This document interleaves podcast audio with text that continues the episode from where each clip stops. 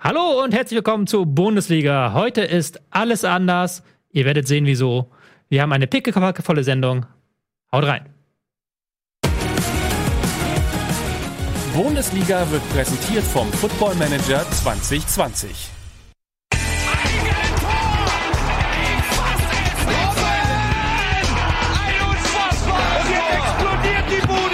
Kritisiert mir denn nicht zu viel. Das ist ein guter Mann. Ich muss ein bisschen weinen. Ja, so schön, nicht, dass war, ich die Anmoderation machen durfte. War das dein erster Cold Opener, deine erste Anmoderation? Ich Ja. fand, du hast das fantastisch gemacht. Hier in dieser Sendung, ja. Ja? ja. Das war Ich finde es schön, dass ich jetzt auch Führungsaufgaben übernehmen darf. Ja, man muss da ich langsam eben- reinwachsen. Ja. Ganz genau. Und damit hallo und herzlich willkommen zu Bundesliga. Heute in einer improvisierten Special-Variante. Wir freuen uns ganz besonders, Ralf Kunesch äh, begrüßen zu dürfen. Der ist mal wieder vorbeigeschneit hier im ähm, dritten Advent. Ist schon wieder vierter Advent? Nee, dritter, ne? Äh, Tobias Escher. Also ich sitze hier neben geballter Kompetenz. Ähm, der Rest konnte nicht, aus unterschiedlichsten Gründen. Aber ähm, das kriegen wir auch zu dritt gewuppt. Insbesondere dir heute, Ralf, hast du nämlich mehr Redezeit. Dann klauen die anderen äh, nicht so viel Zeit. Aber ich finde es auch ein bisschen schade, dass ähm, die beiden ähm, Bastionen der Emotionen Ausgerechnet heute. Eddie und Nico ausgerechnet heute nicht da sind, wo man doch so viel hätte leiden können mit ihnen zusammen. Aber äh, das müssen wir dann irgendwie kompensieren. Ähm, ja, wir sind ein bisschen in einem improvisierten Studio einfach, weil wir ähm, die Sendung jetzt in der englischen Woche so ein bisschen noch so zwischenschieben und ähm, produktionstechnisch sieht das halt ein bisschen. Das ist nicht unser neues Set. Das sind nur wie, wie wenn Köln Karnevalstrikots anhat. Das- das ist- so ist das. Ich finde das auch ähm, skandalös. Nebenbei wird nämlich hier Kino Plus aufgezeichnet. Wir mussten heute ein bisschen früher aufzeichnen Mhm. aus produktionstechnischen Gründen. Finde ich skandalös, dass Star Wars hier höher gewichtet wird bei Rocket Beans als der 16. Spieltag der Fußball-Bundesliga. Was Ich gibt es Wichtigeres? Lass doch über Star Wars sprechen. Das wäre sehr gut. Ähm, ich habe den Film schon gesehen, aber ihr nicht. beide nicht. Erzähl doch mal, wie war der so? Ja, also- ich habe ihn noch nicht gesehen. Ähm, ich fange einfach mal am Ende an, dass, sie- dass alle wissen, wie der endet schon mal, Ja, okay? genau. Von, Scherz! Die ersten haben schon ab, abgeschaltet, mache ich natürlich nicht. Äh, außerdem Timo ist in der Regie heute und der hat richtig Schiss, gespoilt zu werden. Also lass uns lieber über Fußball reden, über den englischen äh, Wochenspieltag und da gibt's ja einige Geschichten, die dort äh, passiert sind. Äh, fangen wir mal an mit Ralf Gunesch, ähm, der in der Saison 2010, 2011 bei der 0 zu 2 Niederlage gegen den ersten FC Kaiserslautern die Kickernote 6 bekommen hat und da wird auch heute Recht. noch drüber gesprochen. Zu Recht. Weil dir dein Gegenspieler zweimal im Rücken weggelaufen ist. Tatsächlich ja. Ich, äh, Linksverteidiger gespielt, nach vorne. Was lachst denn du? Du bist ja auch? Linksverteidiger. Äh, Doch, nach vorne sah das echt gut aus. Und bei Standards ist mir Christian Tiffert, ich war zugeteilt für Mhm. Christian Tiffert, zweimal im Rücken weggelaufen. Und ähm, das war tatsächlich ein sehr, sehr bitterer Spieltag. Ich, ich lache, weil ich habe das ja raussuchen müssen für die, ähm, für die Karte. Und das ist tatsächlich, musste ich lange suchen, um ein Spiel mit dir zu finden, wo du die Kickernote 6 bekommen hast. Gibt's leider nicht allzu viele. Das heißt leider, da gibt's nicht allzu viele. Ja, das war tatsächlich, das war ähm, nicht schön. Die Schande deines Lebens. Hast du die Chance, das jetzt wieder gut zu machen? Wir reden über äh, das Spitzenspiel des abgelaufenen Spieltags. Borussia Dortmund gegen Rasenballsport Leipzig 3 zu 3. Oh, das hat Spaß gemacht. Oder? Kurz mal Revue passieren. 2-0 ist Dortmund in Führung gegangen durch Tore von Weigel und was? Sancho war es, glaube ich, ne? Äh, Brandt hat das. Brandt hat das 2-0 gemacht, das wunderschöne Tor von Brandt. Dann ga gab's zwei lächerliche Einladungen für Timo Werner. Der wusste selber nicht, wie ihm geschieht. Der musste sich einfach nur noch ins leere Tor schießen. Ähm, dann kam Dortmund zurück 3 zu 2. Und dann kam Leipzig nochmal zurück zum 3 zu 3 durch äh, Schick. Ja, aber das war schon schön anzusehen. Wie habt ihr das denn erlebt? Ähm, ich habe es mir am nächsten Morgen angeschaut, da ich parallel, äh, was habe ich dann am Dienstag? Ah ja, den, die U23 des FC Liverpool äh, bei Aston Villa im, im, ja, ihr lacht, das war wirklich die U23. Ja, ich habe die Aufstellung gesehen. Ja. Gut. Gut, 23 fast noch euphemistisch. Stimmt, da waren tatsächlich 16-, 17-Jährige dabei. Das muss man, dafür haben sie sich nicht schlecht geschlagen. Aber wir sind ja hier bei der Bundesliga, auch wenn diese Namen irgendwann tatsächlich auch bei Bundesliga International auftauchen werden. Einige davon. Ähm, ich habe mir das Spiel am nächsten Morgen dann angeschaut. Mm, Auch da war wieder zu erkennen, dass diese mm, Systemumstellung den Dortmundern unheimlich viel Stabilität gibt. Sowohl im Spielaufbau wie auch dann, wenn das Spiel nach vorne getragen wird, hast du immer diese Absicherung von drei Leuten. Und du hast Überzahl im Mittelfeld, beziehungsweise du hast ganz viel ähm, Personal einfach vorne. Hakimi, der die Position unheimlich offensiv interpretiert, der, also wenn das nach hinten Arbeit nicht wäre, ein überragender Rechtsverteidiger wäre. Ähm, auf der linken Seite dieses Mal Guerrero, letzte Woche war es, glaube ich, letzte oder vorletzte Woche Schulz, ähm, die aber auch beide ihre Qualitäten in der Offensive haben. Guerrero ja eh eher jemand, der offensiver denkt. Mhm. Äh, dazu ein unheimlich, warte, wie habe ich das gelesen? Fluides Mittelfeld. Sehr schwimmend mit Reus, ähm, Sancho, Weigel und Brandt. Und äh, deswegen war die Führung auch relativ verdient, wie ich finde. Und dann hat Dortmund es wirklich geschafft, in Anführungsstrichen geschafft, nach, und auch da wieder Birki kurz vor der Halbzeit, zwei Top-Rettungsaktionen, bringst du halt den Gegner wieder ins Spiel. Und das ist, ist halt extrem bitter. Aber mit so einer Aktion, die Birki da macht, kurz nach der Halbzeit, holst du einen Gegner komplett wieder ins Boot und sagst so, und jetzt dürft ihr wieder mitschwimmen und mitspielen.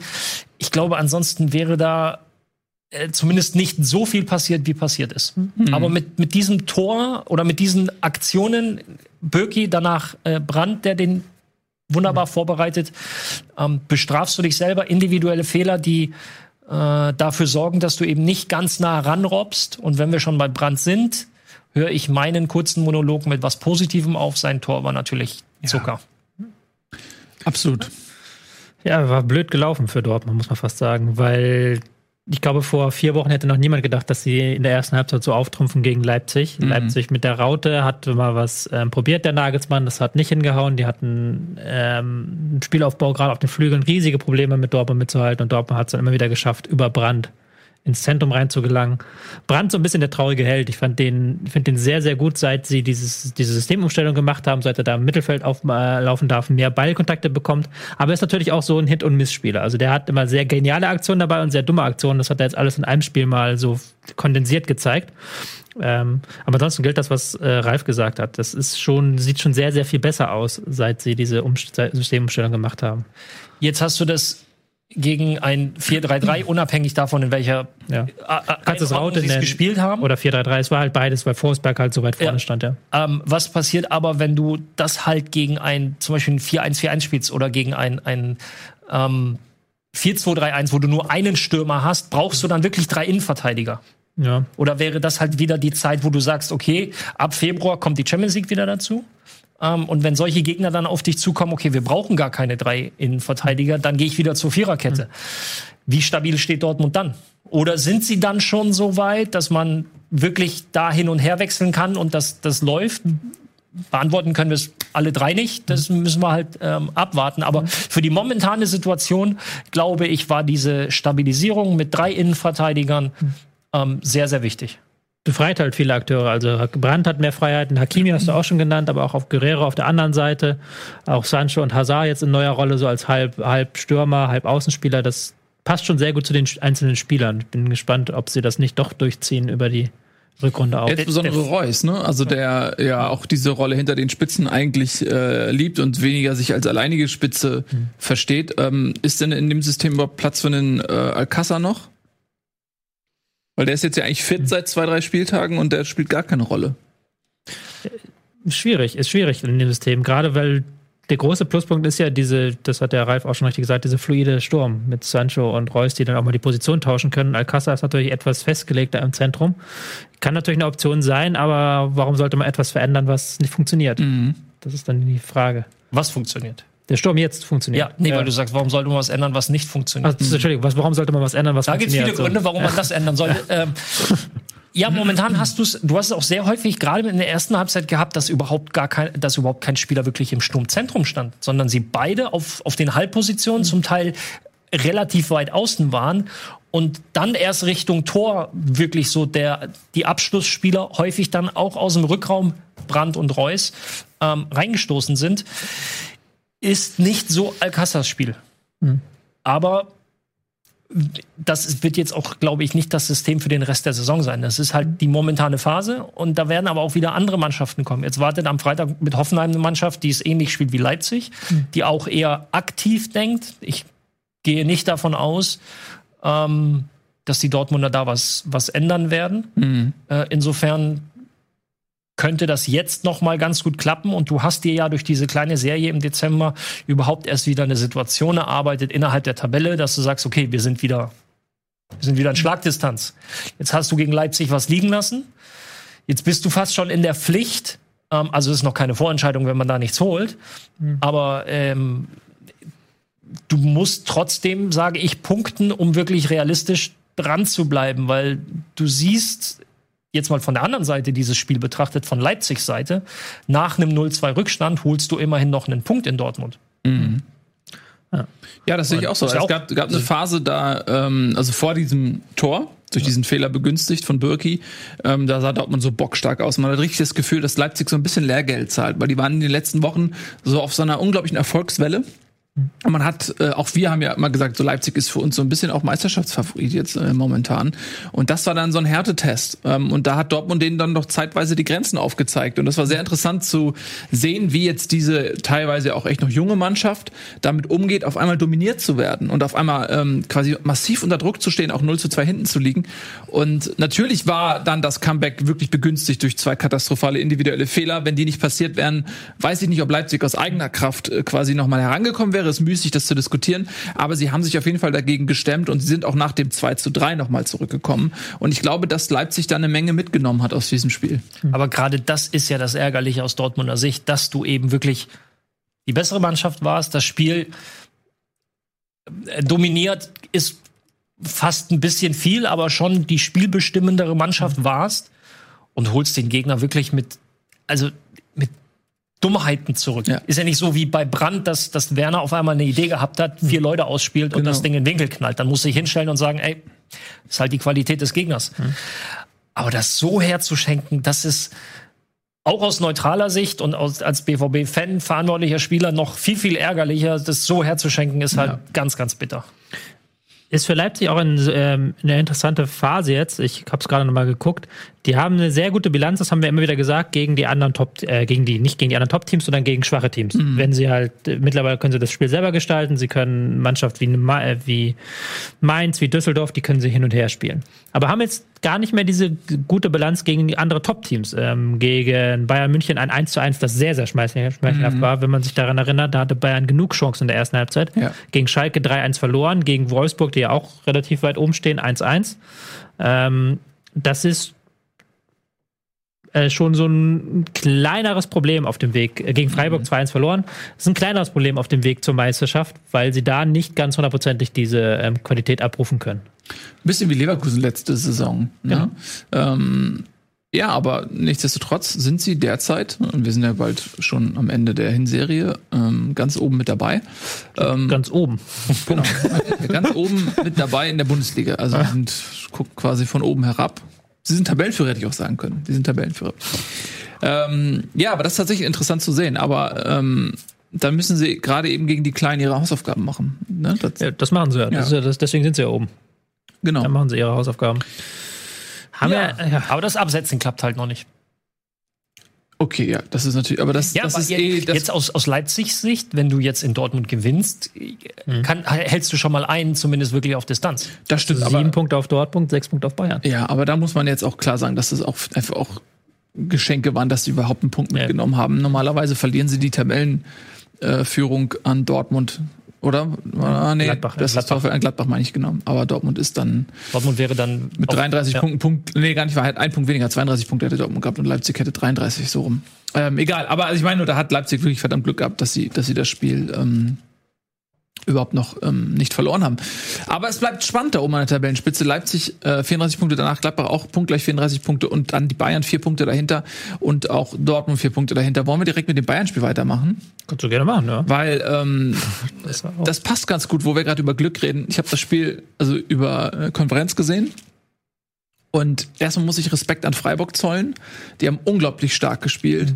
Die haben sich überhaupt nicht einschüchtern lassen und das in einer Situation, wo die Bayern ja wieder in ihrem Walzenmodus sind eigentlich. ne? Sie haben jetzt zwar auch zwei Spiele da in Folge ähm, nicht so gut ausgesehen vom Ergebnis her, aber da war auch viel Pech dabei aufgrund der mangelnden Chancenverwertung. Aber sie haben sich auf jeden Fall die Chancen rausgespielt und ähm, jetzt gehen sie da in Leipzig früh in Führung. Coutinho hatte sogar in der ersten Minute noch eine große Chance, das sogar noch früher die Führung zu erzielen.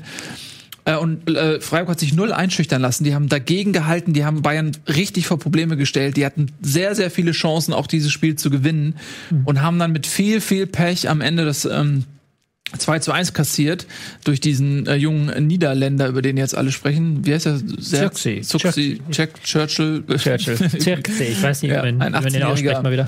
ähm, aus dem Nachwuchs des FC Bayern. Aber ja, also äh, ich bin so ein bisschen hinterhergerissen auf der einen Seite, die, dass ich wirklich Respekt habe vor Freiburg, vor dieser Leistung. Auf der anderen Seite tut es mir wirklich sehr leid für die, dass sie da dann nichts mitgenommen haben. Und die für die Bayern war das dann wirklich ähm, ein sehr glücklicher Sieg am Ende, der aber auch echt wichtig war ähm, im Hinblick auf die Tabelle. Ähm, war auch so ein bisschen vielleicht ähm, göttliche Fügung nach diesen Niederlagen gegen Leverkusen und Gladbach, wenn man das jetzt aus Bayern-Fansicht betrachtet. Weil da hat man ja jeweils sehr, war man sehr viel besser als der Gegner und hat Ja. keine Punkte geholt. Hier war man nicht besser als der Gegner. Also hier hätte das Ding Ja. auch 2-2 ausgehen können. Ja. Ähm, Kannst du das kurz für mich als Atheisten erklären? Mit Was? der göttlichen Gottes- Fügung? mit der göttlichen Ja. Fügung, ja, Karma, so. Weißt du, Karma und alles, was dir widerfährt und sowas, Gleichgewicht und Yin und Yang und Verstehe ich. Weiß es nicht, nein. es, das Universum kommt wieder in seine Fügung hinein, wenn ein Bayern München in der 90. Minute glücklich den Siegtreffer erzielt. Das ist Dann- doch dann dann wieder das Universum, ja- wie wir es kennen, Dann wie es wir es hassen gelernt perfekt haben. gewesen, wenn sie mit dem Sieg 42 Punkte gehabt, bekommen hätten, gehabt hätten. Weil das die Antwort auf alles ist. Ja, sozusagen. Ja. Ähm, Für alle Nicht-Nerds musste ich das kurz er- erklären. Das sind alles Nerds, die uns zuschauen.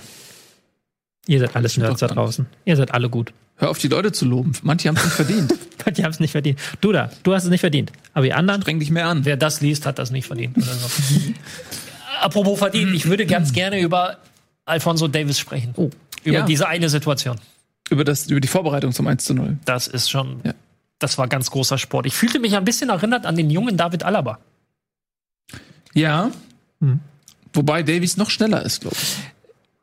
Da gebe ich dir recht. Ich glaube, der hat noch mehr Explosivität, aber ich finde einfach so der Bewegungsablauf und auch die Art und Weise der Flanke, das war so ein bisschen Alaba-mäßig.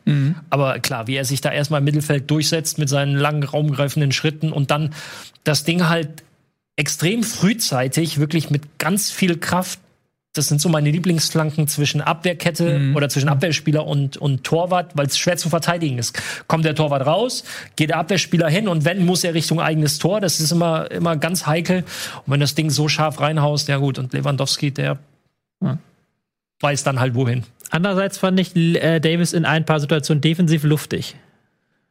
Also da merkst du schon, dass der noch Ich nicht sehe mir den nicht zu viel. Das Das ist ein guter Mann, das ist ein guter der Mann. ist ja. jung. Ah, ja, der ist jung. Nein, der ist jung. hast- hast ja, weil du merkst halt schon, dass da jetzt nicht die, wirklich die B-Abwehrkette so ein bisschen draufsteht. Ähm, das hat ja auch ähm, Freiburg ganz stark versucht auszunutzen, diese Seite mit Alaba und Davis, da ein bisschen Körperlichkeit reingebracht. Ähm, da merkst du schon, okay, da hat der junge Mann noch ein bisschen Nachholbedarf, aber es ist auch völlig okay. Der hat bis, bis vor ein paar Wochen Außenstürmer gespielt. Mhm. Ja, vor Dingen, nicht also, in der ersten Mannschaft. Also das Der ist kam aus Wahnsinn. der Major League, glaube ich, ne? Major League Soccer und ähm, ich weiß gar nicht, wo er gespielt hat, aber er ist ja Kanadier. Der Toronto, hat oder? Ich guck mal. vorher nee, halt Vancouver Whitecaps. Ich nicht auf diesem Niveau weder trainiert noch gespielt.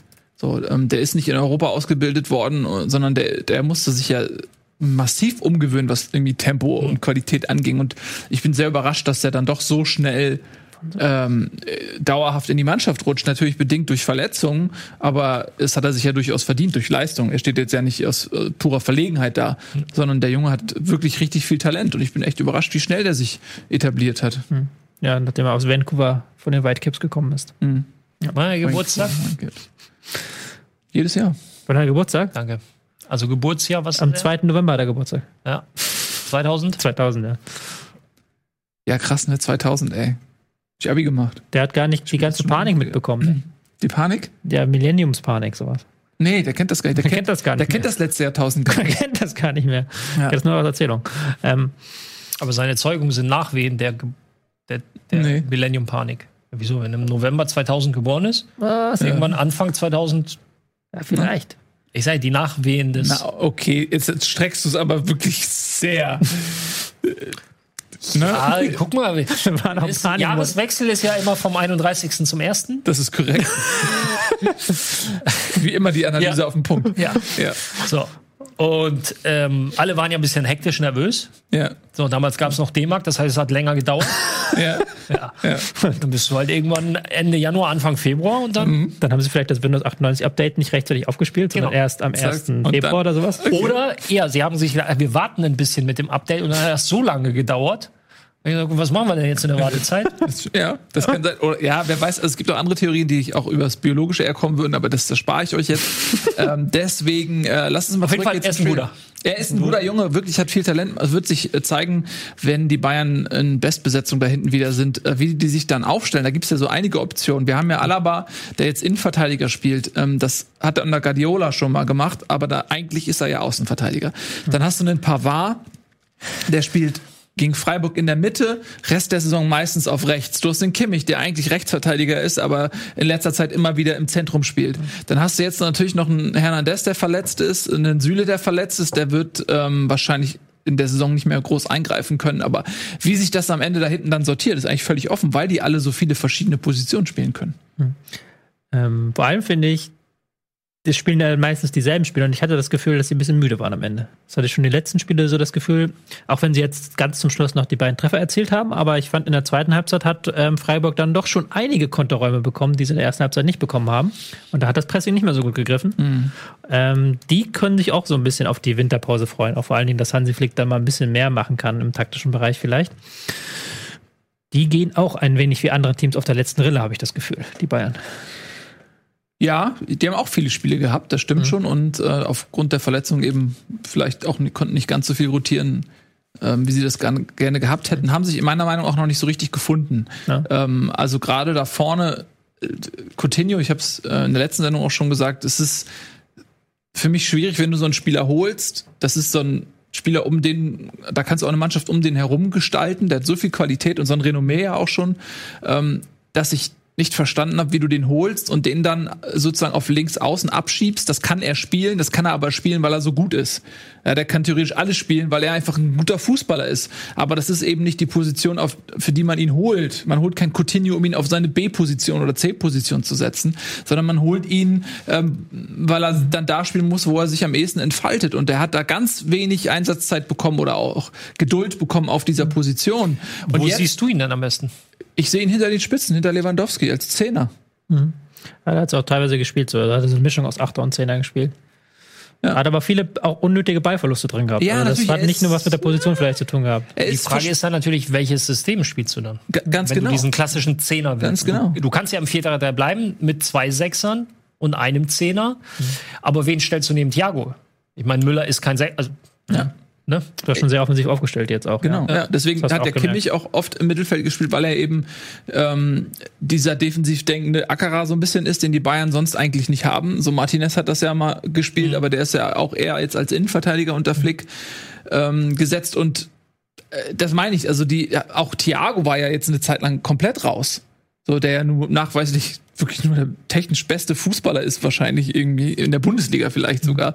Ähm, deswegen, die haben sich halt noch nicht gefunden so richtig. Also die rotieren alle raus und rein und so. Es gibt nicht dieses eine System, für, für das die beiden jetzt stehen. Und ähm, da wird sich, äh, wird für mich interessant sein zu beobachten, wie eben nach der Winterpause die Mannschaft aufgestellt sein wird, ob es da wieder genauso viel hin und her gibt oder ob es eine klare Stammelf irgendwann mal gibt. Ähm, und es wird auch interessant sein, ob Hansi Flick über die Saison hinaus Trainer bleibt. Auch das wird sich ja irgendwann mal entscheiden müssen. Ich weiß nicht, wie viel Zeit die Bosse sich lassen oder ob sie parallel schon mal sich umhören, aber es gab eine klare Aussage von Rummenigge, Rummenigge dass man einen ähm, Ballbesitztrainer aller Heintges, Guardiola ähm, oder, oder ähm, Mourinho? Nee, äh, nee, hier, ähm, wie heißt er noch, der andere Bayern-Trainer? Van Gaal. Louis van Gaal, äh, sucht. Und zählt, zählt Flick in diese Kategorie? Bis jetzt schon, aber ein, also er ist ja mit Deutschland auch, weil der Weltmeisterschaft 2014 war Deutschland Mhm. auch eher auf Ballbesitz so ausgerichtet, auch nicht, aber nicht ganz so extrem wie jetzt bei anderen Trainern. Aber ich denke schon, dass er das kann. Das hat er in den letzten Wochen bewiesen. Ich bin wirklich gespannt, wie sie aus der aus der Winterpause kommen, weil du merkst schon, okay, da sind die Ansätze sind da, aber sie brauchen eigentlich ein bisschen Zeit, um diese Ansätze wirklich hundertprozentig einzustudieren. Und die Zeit bekommst du jetzt in der Winterpause. Und vielleicht auch noch ein, zwei neue Spieler hast du ja auch. Und es ist halt noch ein bisschen Zeit, bis dann richtig knackig wird mit Chelsea. Die Champions! Ja, genau, Champions League. Weil Ja. in der Bundesliga, das hatten wir auch, haben wir auch gestern gesehen, ist es dann schon so, dass die Qualität einfach selbst eines, also die Qualität eines Coutinho, so ein bisschen sinnbildlich für das Ganze, dass er auf seiner B-Position immer noch so gut ist, dass es für die meisten Mannschaften zumindest doch noch irgendwie reicht. Ähm, nachher dann gegen Chelsea, Ja. ja, da müssen, muss halt mehr kommen als diese Ansätze, die zweifelsohne vorhanden sind. Trotzdem sollten wir vielleicht ähm, Freiburg auch ein bisschen loben. Gerne, Nicht nur für das unbedingt. Spiel, sondern tatsächlich auch für diese Saison. Weil ich glaube, äh, Christian Streich, der ja doch als eher äh, sachlicher, realistischer Trainer schätzt, äh, gilt, wenn du dem gesagt hättest vor der Saison, pass mal auf, äh, zur Winterpause steht ihr auf dem internationalen Platz. Mhm. Er guter Mann, hören Sie auf, das zu nehmen, was Sie tun. Oder nehmen Sie mehr. Aber mo momentan passt die Medikation nicht. Mhm. Ähm, insofern ist das, das schon gut. Absolut. Also ich muss wirklich sagen, sie haben gestern ähm, mich gegen die Bayern wirklich ähm, nochmal überzeugt, wie kaum bisher in der Saison, weil ich immer nicht so einschätzen konnte, was, was hat der Gegner heute für eine Qualität, wie viel ist Freiburg, wie viel ist Mo Gegner, wie viel ist Glück, wie viel ist Momentum, was auch immer. Und aber gegen die Bayern äh, haben die mir einfach so gut gefallen, weil die dieses Selbstbewusstsein jetzt haben. Die können ja auch komplett frei, befreit aufspielen. Das ja, kommt ja noch und die dazu. waren auch gut, also die haben teilweise eine Passsicherheit gehabt, ein Selbstverständnis gehabt, ein Selbstbewusstsein auch gehabt, äh, sich auch Chancen rauszuspielen. Das hat mich wirklich, wirklich beeindruckt. Also Freiburg, äh, großen Respekt vor diesem Spiel und auch vor der Saison, ja. Ja.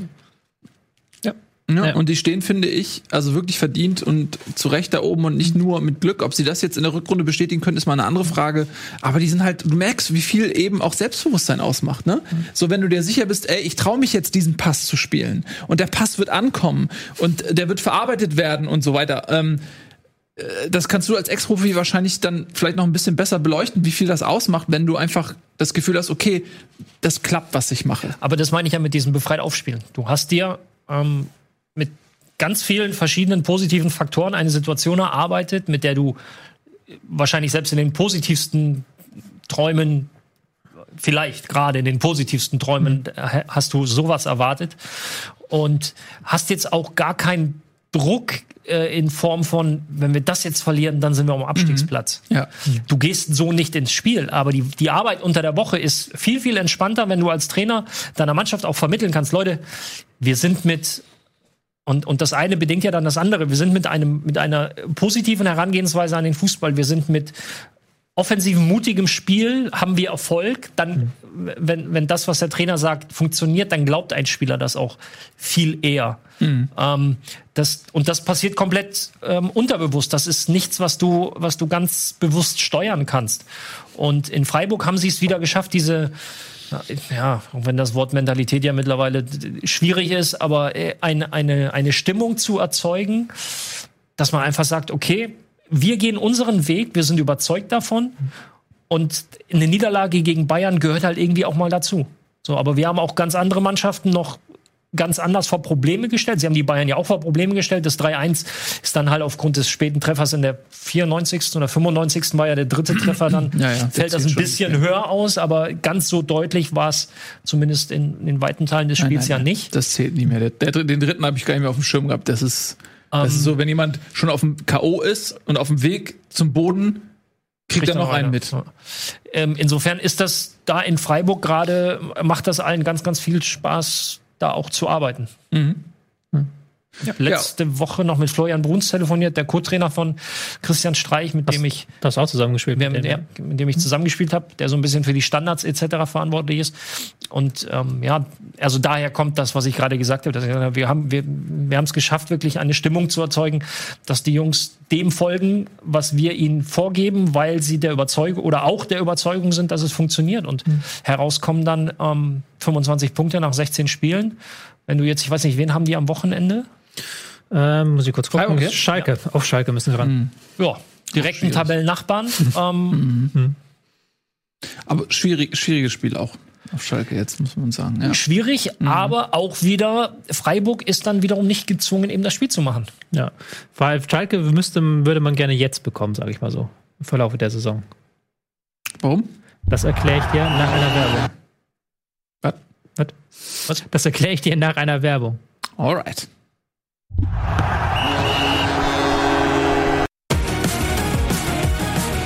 Bundesliga wird präsentiert vom Football Manager 2020. Und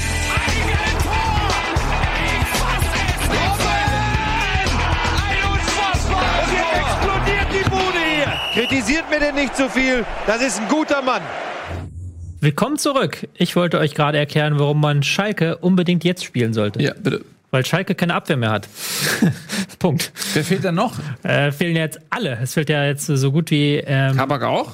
Ähm, Kabak, ich glaube nicht. Der, der war gestern zwischendurch angeschlagen gewirkt, muss ich nochmal kurz gleich nachgucken. Aber es reicht ja schon, selbst wenn Kabak da ist, reicht das ja schon, dass du hinten jetzt mit Uchipka spielen musst. Ja. Ich habe ich hab, äh, Otschipka letzte Woche tatsächlich kurze Nachricht geschrieben. Ich sage, wenn ihr einen Innenverteidiger braucht, sagt Bescheid. ähm, und er sagt, ja, ich frage mal nach, aber kam leider nicht Kam nichts mehr zurück. Kam nicht so zurück. Verstehe ich nicht. ähm, ja, du hast mit Bastian Schipka bei Pauli zusammengespielt, ne? Genau, ja. ja. Also ja, er hat's, er hat's auch in Frankfurt teilweise gespielt, aber er sagt halt auch selber, das ist jetzt nicht.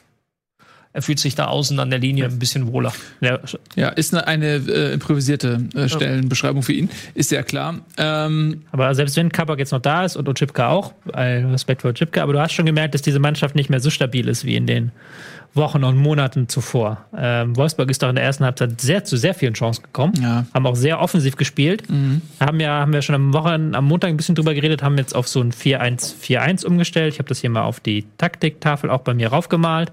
Ähm, dieses 4-1-4-1 oder 4-3-3 gefällt mir persönlich ähm, sehr, sehr gut. Die haben vorher in so einer Art mit einer Dreierkette Haben wir das gespielt, ganz kurz, haben wir das 3-4-3. auch in groß? Ich hoffe, ich hoffe doch. Weil sonst bei dir sehe ich das nicht. Ich würde ja mal interessieren, was du da gemalt hast. Ah, da hast du es gemacht. Da habe ich es gemalt, ja. Ich hoffe, ihr kennt das ähm, so ein bisschen zumindest an der Football Manager Taktiktafel. Komm mal ein bisschen mit rüber Dieses zu dir. 4-3-3 ist auf jeden Fall ein, ein sehr schönes Spiel, weil äh, schönes System, weil viele Spieler in sehr gute Rollen reinkommen. Ähm, du hast mit dem Gilavogi als Absicherung vor der Abwehr und als Mann vor der Abwehr, den du anspielen kannst. Das ist eine sehr ähm, positive Maßnahme, finde ich, weil du dadurch ähm, Schlager und Arnold befreist. Ach so, wir sind schon bei Wolfsburg. Wir können mehr nach vorne machen. Genau, bei Wolfsburg. Ich erzähle gerade nur über die Wolfsburger Taktik. Und dann erzähle ich gleich nochmal, kriege ich gleich den äh, Break zu Schalke. Ähm, da merkst du, dass viele Spieler in äh, Rollen sind, wo sie sich wohlfühlen und vor allen Dingen auch, dass sie über die Außen mehr Gefahr ausstrahlen können. Und jetzt der Rückblick zu Schalke, die ja gespielt haben mit einer Raute. Die ja dagegen mit einer Raute haben versucht vorzugehen. Das war ein bisschen eng, dieses Ding gegen Wolfsburgs große Gefahr über die Flügel. Und sie haben es auch nicht geschafft, aufgrund der fehlenden Abstimmung in der Abwehr, diese Bälle zwischen Innenverteidiger und Außenverteidiger, die ja immer schön, die ja immer gefährlich sind, ähm, die mh, zu verteidigen. Da sind dann häufig Breckerlo und ähm, später war es Steffen, wer hat angefangen, Joao Victor hat angefangen auf rechts, sind dann häufig in diese Bälle reingesprintet und haben damit Chancen vorbereiten können. sehr interessant. Sehr interessant. Aber deswegen, ich glaube schon, Schalke, wenn man die jetzt spielen wollte, dann gerne jetzt. Ja, das ist Vor, vor einigen Wochen äh, deutlich unangenehmer, weil hinten stabiler und ähm, momentan Harit hält so ein bisschen seine Form, ja. der ja äh, zu dem Zeitpunkt wirklich, finde ich, fast noch eine Stufe besser gespielt hat, was aber damit zusammenhängt, dass alle drumherum und gerade die hinter ihm noch mal anders fun besser funktioniert haben. Wirklich kompakter, geschlossener und ähm, das ist gerade auch da gut, dass jetzt bald Winterpause ist. Ja. Das stimmt. Und ähm, Und? Rahman hat ja auch nicht von Anfang an gespielt. Nee, das hat mich ein bisschen Hat mich gewundert. ein bisschen gewundert, wahrscheinlich eine Frage der Kraft. Aber der ist ja auch sehr wichtig für Harit als Anspielpunkt, als Mann, der hinter die Abwehr geschickt wird, ist ja auch nicht umsonst der beste Torjäger von Schalke. Und was wir nicht vergessen dürfen bei Schalke, ähm, die Ansprüche steigen natürlich immer enorm schnell. Also wo kommt Schalke her? Aus Gelsenkirchen. D- Danke. Ich, ich eigentlich habe, das war eine gute Vorlage, oder? Ich weiß, ich musste sie einfach reinmachen. Sprich, wie waren die letzte oder wie waren die letzten zwei Jahre? Ähm, und das wird dann halt häufig vergessen, weil der Anfang der Saison wirklich gut war. Man hat, ich will nicht sagen berauschend, aber guten Fußball gespielt. Äh, Harit äh, st äh, stoch, sta stach so ein bisschen heraus. Stoch? Nee, stach. Stach stach, stach heraus. War gut. Und ähm, dass das nicht so weitergeht oder dass das, dass das nicht über ein ganzes Jahr zu halten wird, denke ich, ist mehr da, ist, ist normal. Nichtsdestotrotz zumindest nicht verloren in Wolfsburg. Das zum Positiven. Aber ja, ähm, Winterpause nochmal neu sammeln und dann äh, ist, glaube ich, auch äh, die Zeit dafür da, um zu sagen, okay, was, was war gut oder in welcher Phase was äh, war, äh, in welcher Phase waren wir gut und was haben wir da anders gemacht, als vielleicht in der Phase, in der es jetzt weniger gut. Es ist ja nicht schlecht, es ist nur weniger gut. ähm, ist, die, die jetzt die letzten Wochen waren. Ja, hängt auch mit dem Personal zusammen und dann hast du die Zeit, dass sich das Personal vielleicht ein Stück weit erholt. Aber du hast halt auch Möglichkeiten, um den Spielern vielleicht genau jetzt Lösungsmöglichkeiten an die Hand zu geben. Weil es ist ja auch nicht gesagt, dass das irgendwann im März nicht auch wieder so sein wird. Ja, du hast halt, ich, du hast halt das große Problem, dass du keinen Stürmer hast vorne drin. Burgstaller jetzt auch wieder mit einer riesen Gelegenheit, wo er den Ball querlegt. Ja, er und wo arbeitet ein halt gut für die Mannschaft. Er arbeitet gut für die Mannschaft. Aber wo halt ein Stürmer, der in, im Saft ist und der Motivation Dinge hat, das. Ding einfach, oder zumindest aufs Tor bringt. der auch so ein, dieses Selbstverständnis hat. Und das ist nämlich genau die Szene, die du gerade beschreibst. Burgstallers Selbstverständnis ist, dass er ackert und läuft und rackert und für die, wirklich sich für die Mannschaft aufopfert. Und der, der sieht für mich immer schon aus wie, wie, wie so ein Schauspieler in so einem, im dritten Akt eines, eines Kriegsfilms oder so oder so wie so John Wick im dritten Akt oder so so so ist wirkt Burgstaller auf so abgekämpft und so richtig so wow. Ähm, aber er hat eben nicht diese diese Selbstverständnis ich schieße den jetzt ins Tor. So und das ist nicht genau die Szene die du ansprichst weil das waren genau meine Gedanken. Ähm, er hat eigentlich freie Schussbahn er kann ihn mit links ins lange Eck eigentlich reinprügeln. Ähm, oder ihn meinetwegen sich auch noch mal auf rechts legen vielleicht wenn er wenn er damit lieber schießt. Aber er liegt ihn noch mal so quer ähm, sein, sein Mitspieler, da war ja jemand, aber der war auch ganz gut gedeckt. Also das, der hätte schon richtig perfekt kommen müssen, der Pass. Ähm, und ein, ein Stürmer mit Killerinstinkt, so der für sich sagt, ey, ich bin, ich hau die Dinger rein, der hätte auf jeden Fall aufs Tor geschossen. Und das ist genau das, was, was Sch- Schalke meiner Meinung nach auch fehlt. Da hat einen, der die Dinger da vorne reinmacht. Das ist eigentlich Rahman. Ne? Der hat es in den letzten Spielen Ja, ganz aber der ist ja kein, kein Strafraumstürmer, den Nee. du im Strafraum finden kannst. Nee, aber der hat diesen Killerinstinkt Ja. so. Ne? Apropos Killerinstinkt, äh, Halbzeitfazit Weghorst. Was machen wir? Wir sind bei bei äh, nicht, nicht so gut, wie ich gehofft habe. Nee. Echt. Äh, Wir sind bei sieben von äh, 25, bei 16, bei 16 von 34. Ja, Ja, er, er Mhm. wird durchstarten. Ich sag euch, er wird durchstarten. Er wird durchstarten. ja, wann? In der Rückrunde. Aber er ist ja jetzt, er ist ja Ja, jetzt, er ist halt, er hat sieben von 18 Treffern. Also die Wenn Mannschaft schießt halt mal- keine Tore. Er, macht, er hat halt immer noch schon mal- 39 Prozent aller äh, Treffer gemacht. Wenn von sich jemand schon so festlegt, wie du es bei Weghorst, dann müssen wir dranbleiben, oder? Ja, vor allem mit welchem Selbstbewusstsein er am Anfang, als es ganz gut lief, da hat Tobi ja immer in die WhatsApp-Gruppe geschrieben, eins von 25, zwei von 25 und so. Und irgendwann hörte das halt auf. Ja, ich kann ja nicht mir was ausdenken. So. Tja. Ja, Wechhorst ist jetzt auch nicht in der Megaform. Es gab auch zwei Szenen, wo er, wenn er wirklich durchgelaufen wäre in den Strafraum rein, wie es ein Strafraumstürmer macht, dann hätte er die Dinger gemacht. Ein bisschen schade gewesen auch für mich, für meine Wette.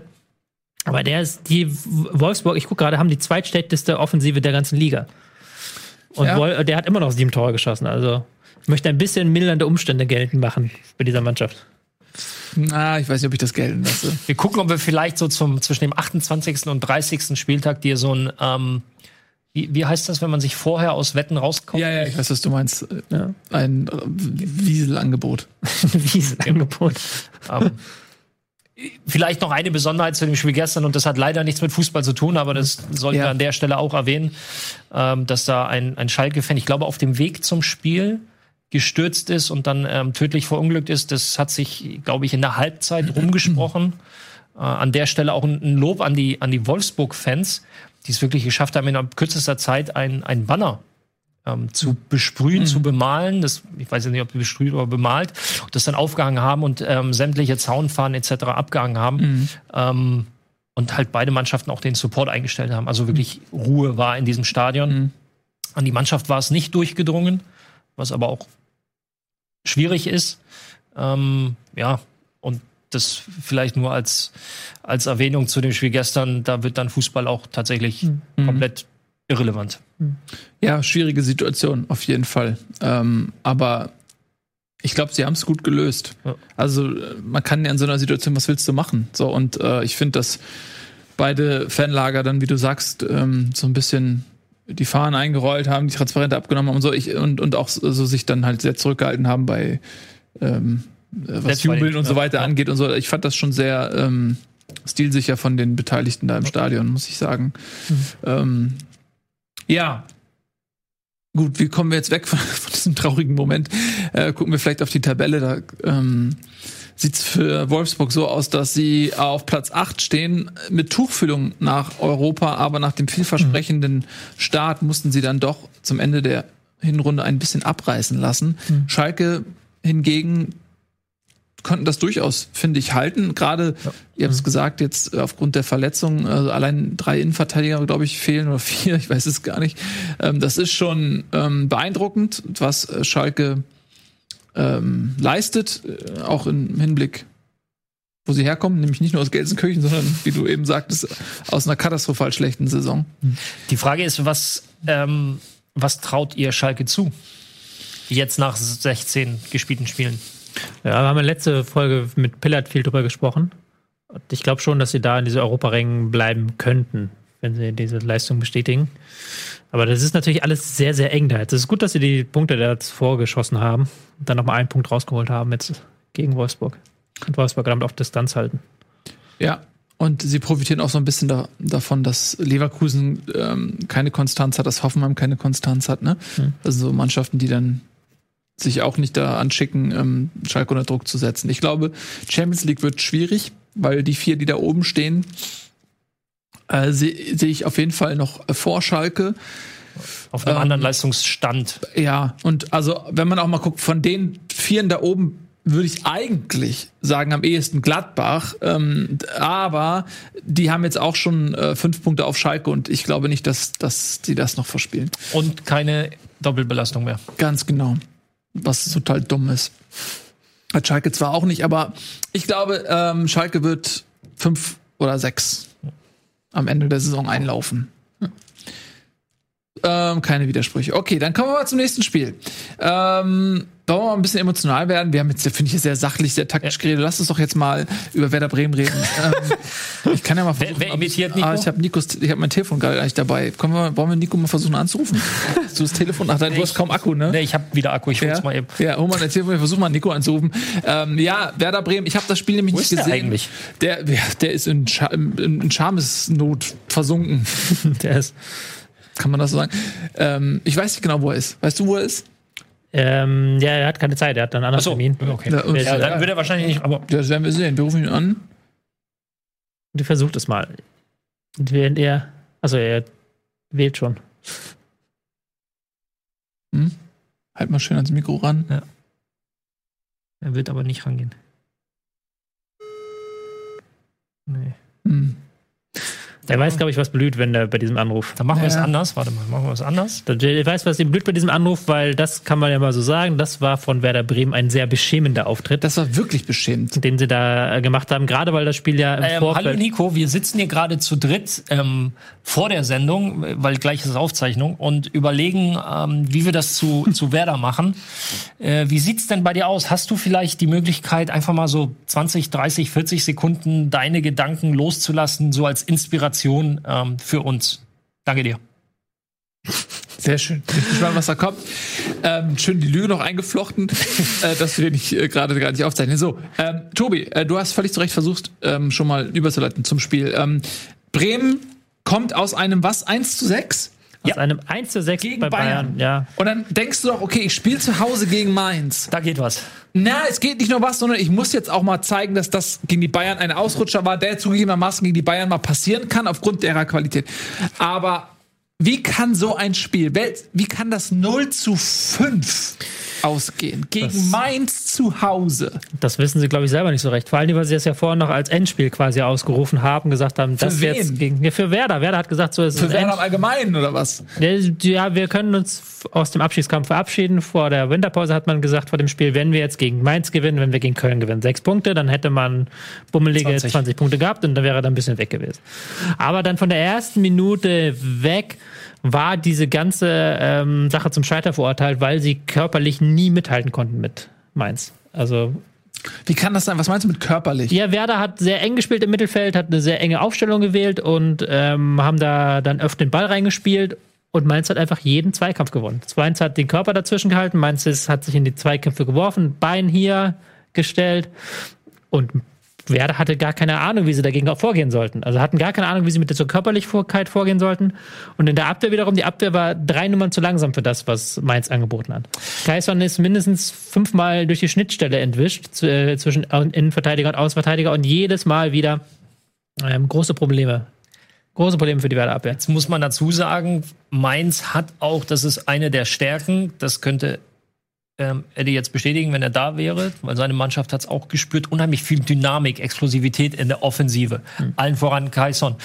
Und das hat Bremen ja zu spüren bekommen. Ich finde so ein bisschen das zweite Tor symptomatisch dafür, in welcher Situation Werder Bremen momentan ja. steckt. Also Wahnsinn. Dir kommt die Flanke, okay, und da sind wir wieder, Flanke zwischen Torwart und, und Abwehrspieler. Mhm. Erklärt ihn halt so, dass er Richtung eigenes Tor geht. Er geht gegen den Pfosten und geht gegen, geht gegen den Rücken von Pavlenka und fällt dann ins Tor. Und dann denkst du dir so, ja, ey, da stehst du auch wirklich als Trainer an der Seite hier, was soll ihr. Also da kann ich jetzt nichts machen. Ich habe ihm nicht gesagt, er soll ihn bitte Richtung eigenes Tor klären und also komplett wie, ja, wie, wie ist das zu erklären? Ja, die ist blöd gelaufen, kannst du einerseits sagen. Andererseits war es halt so, dass ähm, Augustinsson auf links keine Stiche gesehen hat gegen Öztunali. Und auch Boetius. Und die haben immer wieder von rechts die Flanke in die Mitte geschlagen haben und dann ähm, Kaiser diesen Laufweg gemacht hat. Da ja auch bei diesem Tor. Nur, dass da halt dann Velkovic dazwischen war, blöderweise. Aber dass du halt die Flanke zulässt, ist ja dann das mit ein Problem. Dass du die Flanke nicht verhindern bekommst. Und das halt nicht nur in dieser einen Szene, sondern in ganz vielen Szenen in diesem Spiel. Dass du irgendwie versuchst, offensiv Fußball zu spielen, aber völlig die defensive äh, Stabilität damit vernachlässigt. Und das geht halt nicht gut, wenn du im Mittelfeld jeden Zweikampf verlierst. Und ich kann es halt nur noch mal betonen, die haben wirklich jeden Zweikampf im Mittelfeld verloren. Shahin wurde nach 27 Minuten ausgewechselt und das war keine Strafmaßnahme, das war, weil es nicht anders ging. Der wurde von Boetius komplett aus dem Spiel genommen und hat defensiv nichts gesehen, kein Land gesehen. Das sagt halt viel. Der war halt der Einzige, der rausgenommen wurde, aber du hättest mhm. da wirklich drei, vier Spieler mehr rausnehmen können. Mhm. ich halte ja nicht zu einer Zweikampfquote, wie ihr wisst. Aber wenn, wenn die Zweikampfquote, wenn die Zweikampfquote wenn bei 70 zu 30 ist, ja. dann ist es halt wieder so extrem, dass da wieder irgendwas dran sein muss. Apropos Zweikampfquote, ähm, am Anfang der Woche, ich weiß gar nicht wann, ich glaube am Dienstag hat Max Jakob aus vom Rasenfunk ähm, auch über die Zweikampfquote so nach dem Motto, was soll die überhaupt darstellen? Mhm. Und dann hat mir irgendeiner geschrieben, dass du nachgewiesen hättest, dass die Zweikampfquote die nee. einzige Quote ist, die nichts mit dem Spielergebnis zu tun hat. Es, nein, es, ähm, ich glaube, das hat der Packing hatte das damals ja gemacht, diese ähm, Statistik, mit welche, wie stark korreliert die einzelnen Statistiken mit dem Endergebnis. Ja. Die Zweikampfquote ist die, die am wenigsten korreliert. Das heißt aber nicht, dass sie, das heißt nicht, dass sie gar nicht korreliert. Sie korreliert nur weniger als zum Beispiel Torschüsse, Logisch. Okay, oder Tore. Oder ja, Tore, der auch sehr, sehr logisch. Tore hat eine 100% Korrelation mhm. mit Ergebnis. Unglaublich, ja. ja. unglaublich.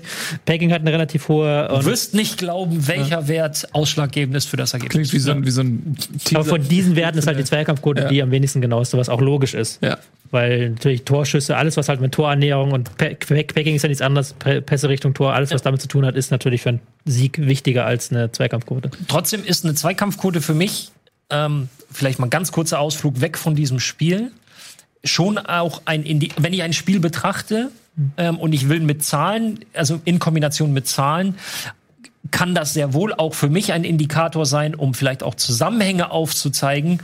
Ähm, ein einzelner Wert an sich ist immer Tore ausgenommen. Mhm.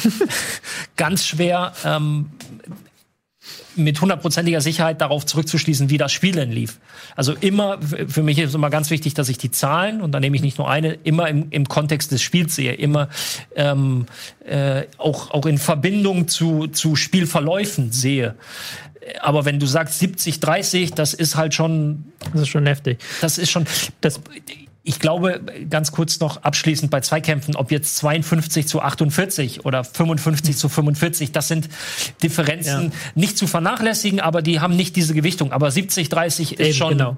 Das Problem ist halt bei der Zweikampfquote, was ich immer sage, ist, dass die Definitionen halt so schwanken, was ein Zweikampf ist und was nicht. Das war eine der ersten Fragen unter dem Tweet, weil jemand fragte, ja. wie wird das festgelegt? Ich, ich war mal bei so einer Schulung von Opta, wir haben mal so ein Testspiel gespielt und da waren halt die Leute von, Leute von Opta da. Da sitzen halt Leute und bewerten, war das jetzt ein Zweikampf oder nicht? Mhm. Und wer hat den gewonnen? So, und mhm. da, wenn ich, wenn wir uns jetzt 20 Zweikämpfe anschauen, dann sagst du, dass, ja, für mich sind das nur 17 Zweikämpfe und davon hat der 8 gewonnen, dann sagst du, nee, es sind 19 Zweikämpfe und der hat genau. 10. Das ist mein Problem. Deswegen habe ich immer so ein Problem mit der Zweikampfquote. Und wenn es dann halt nämlich knapp wird, dann ist es nämlich häufig so, dass du dann, wenn das ein anderer misst, ist es plötzlich statt 55, 45, 50, 50, weißt du? Aber 70, 30 ist halt dann wieder so eine große, Stre die Streuung ist halt bei Zweikampfquote relativ groß, aber die ist dadurch aufgefangen, Ja. weil da kannst du, kannst du nicht so viel falsch legen, dass es nicht dann am Ende zumindest 60, 40 bei rauskommt. Und das ist schon, also 70, 30 ist auch tatsächlich sehr ungewöhnlich. Ja, es, also das war sehr ungewöhnlich. Also es war 68 zu 32, haben sie irgendwann eingeblendet nach einer halben Stunde, aber das ist halt schon super ungewöhnlich gewesen. Ja. Ja, man, das, man erkennt es auch daher, dass so die zweikampfstärksten Spieler der Liga gar nicht so weit von den 50 Prozent weg sind. Ja, Also bei Innenverteidigern spricht man eher 65 und aufwärts. Alles drunter ist für einen Abwehrspieler oder für einen Innenverteidiger kein wirklich Ja, aber man Wert. sagt ja Das ist zum so- Beispiel, der, ganz kurz, David Lewis, ja. Der hat halt knapp 50 Prozent letztes Jahr gehabt. Aber David Lewis ist im Spielaufbau halt ja. mit der beste Premier League Aufbauspieler Und du gewesen. kannst auch Ab- Pässe, die abgefangen sind, da auch nicht drin zum Beispiel. Das ist ja auch eine sehr wichtige Statistik. Ja. Ähm, aber es ist dann auch immer je nach Position halt ganz abhängig. Aber bei Innenverteidigern spricht man, also 65 solltest du schon über, über einen längeren Zeitraum solltest du schon haben, weil ansonsten Der eben ist ja auch da Ja. positionsbedingt, wenn du halt mehr Zweikämpfe verlierst als gewinnst, als mehr oder weniger letzter Mann, Ja, eben. Torwart ausgenommen, ja. auch nicht so gut. Ja. Man würde man meinen, so als Innenverteidiger hat man 80 Prozent oder so, weißt du, so, dass man wirklich. Also ne, aber die besten haben tatsächlich Mitte 70er Werte bis, bis Ja, also hohe 70er Werte. besten, Aber das genau. ist dann schon ja. oberstes Regal. Kann ich einen kleinen Exkurs hier machen, wo wir sowieso hier im Ex Zweikampfstatistiken-Exkurs sind. Als ähm, Franz Beckenbauer noch nicht ein gefallener WM-Held war, WM 2006, Mann, und als er noch im Fernsehen aufgetreten ist, war ich ja mal mit ihm zusammen bei Sky 2013 oder sowas.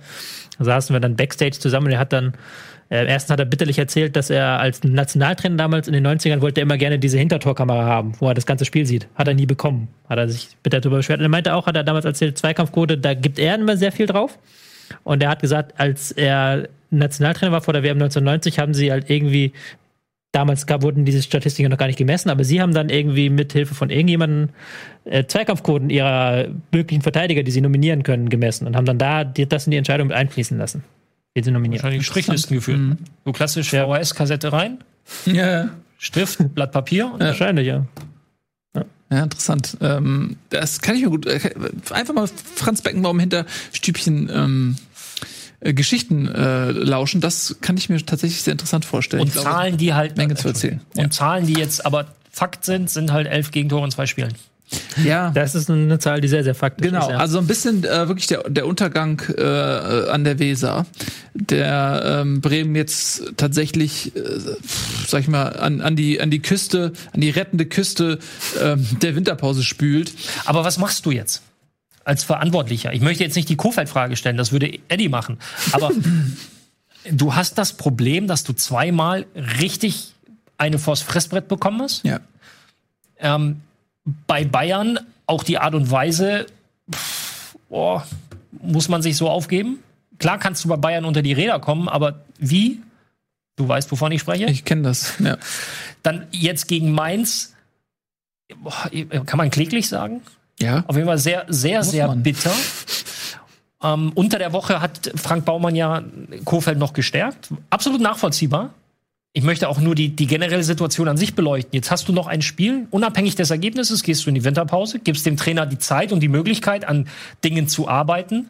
Was machst du aber, wenn es nach der Winterpause nicht besser wird? Und dann stehst du nämlich da und sagst, okay, Vielleicht hätten wir das vor der Winterpause machen sollen, um dem neuen Trainer Zeit zu geben, mit der Mannschaft zu arbeiten. Weil wenn du dann erst zwei Spieltage ähm, in der Rückrunde eine Veränderung vornimmst, dann ist das auch wieder nur so, ein, so eine Flickschusterei, weil der Trainer findet eine Mannschaft vor und muss halt im laufenden Spielbetrieb gucken, dass seine Mannschaft irgendwie noch, noch Punkte holt. ja. Aber Nochmal, ist- ich, ich, ich fordere nicht, dass Kofeld entlassen wird, ganz im Gegenteil. Ähm, aber, aber die Situation ist halt unheimlich schwierig.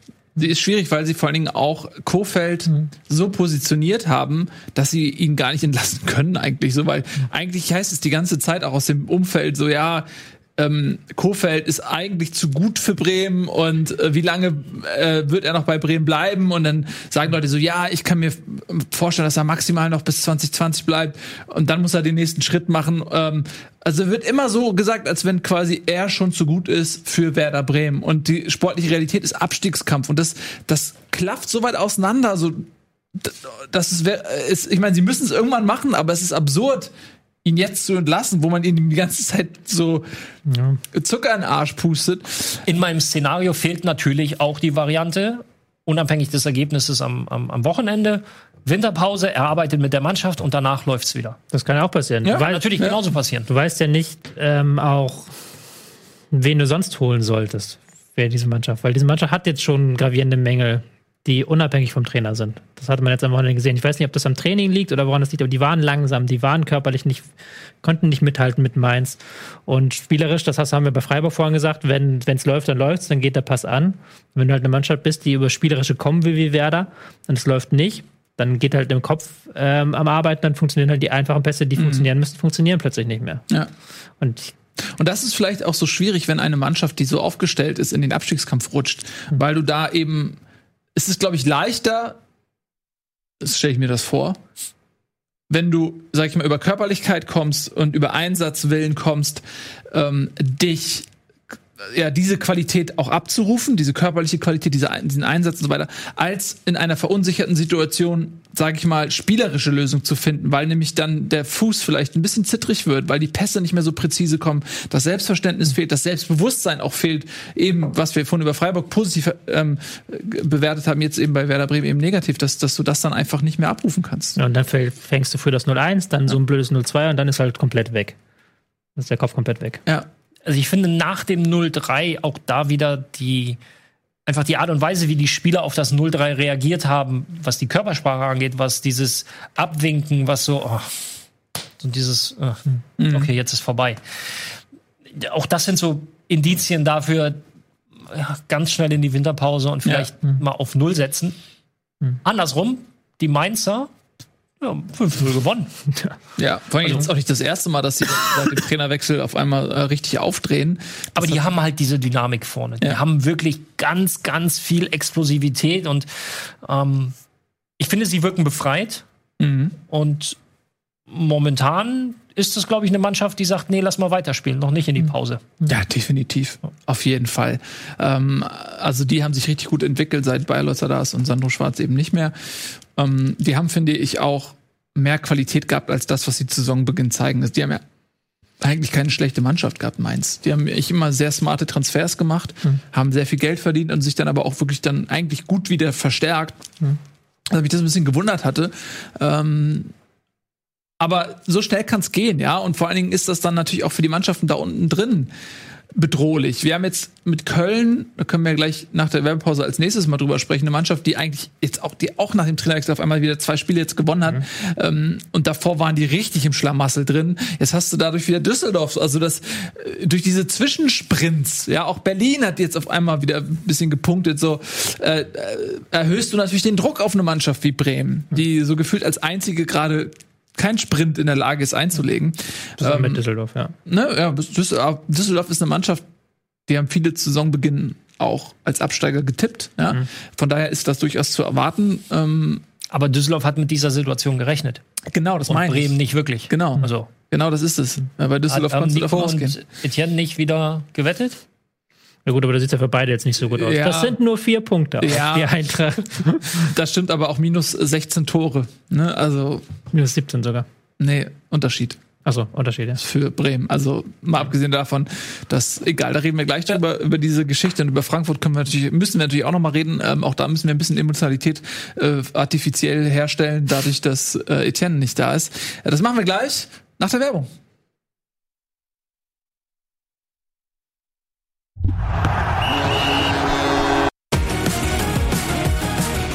Bundesliga wird präsentiert vom Football Manager 2020.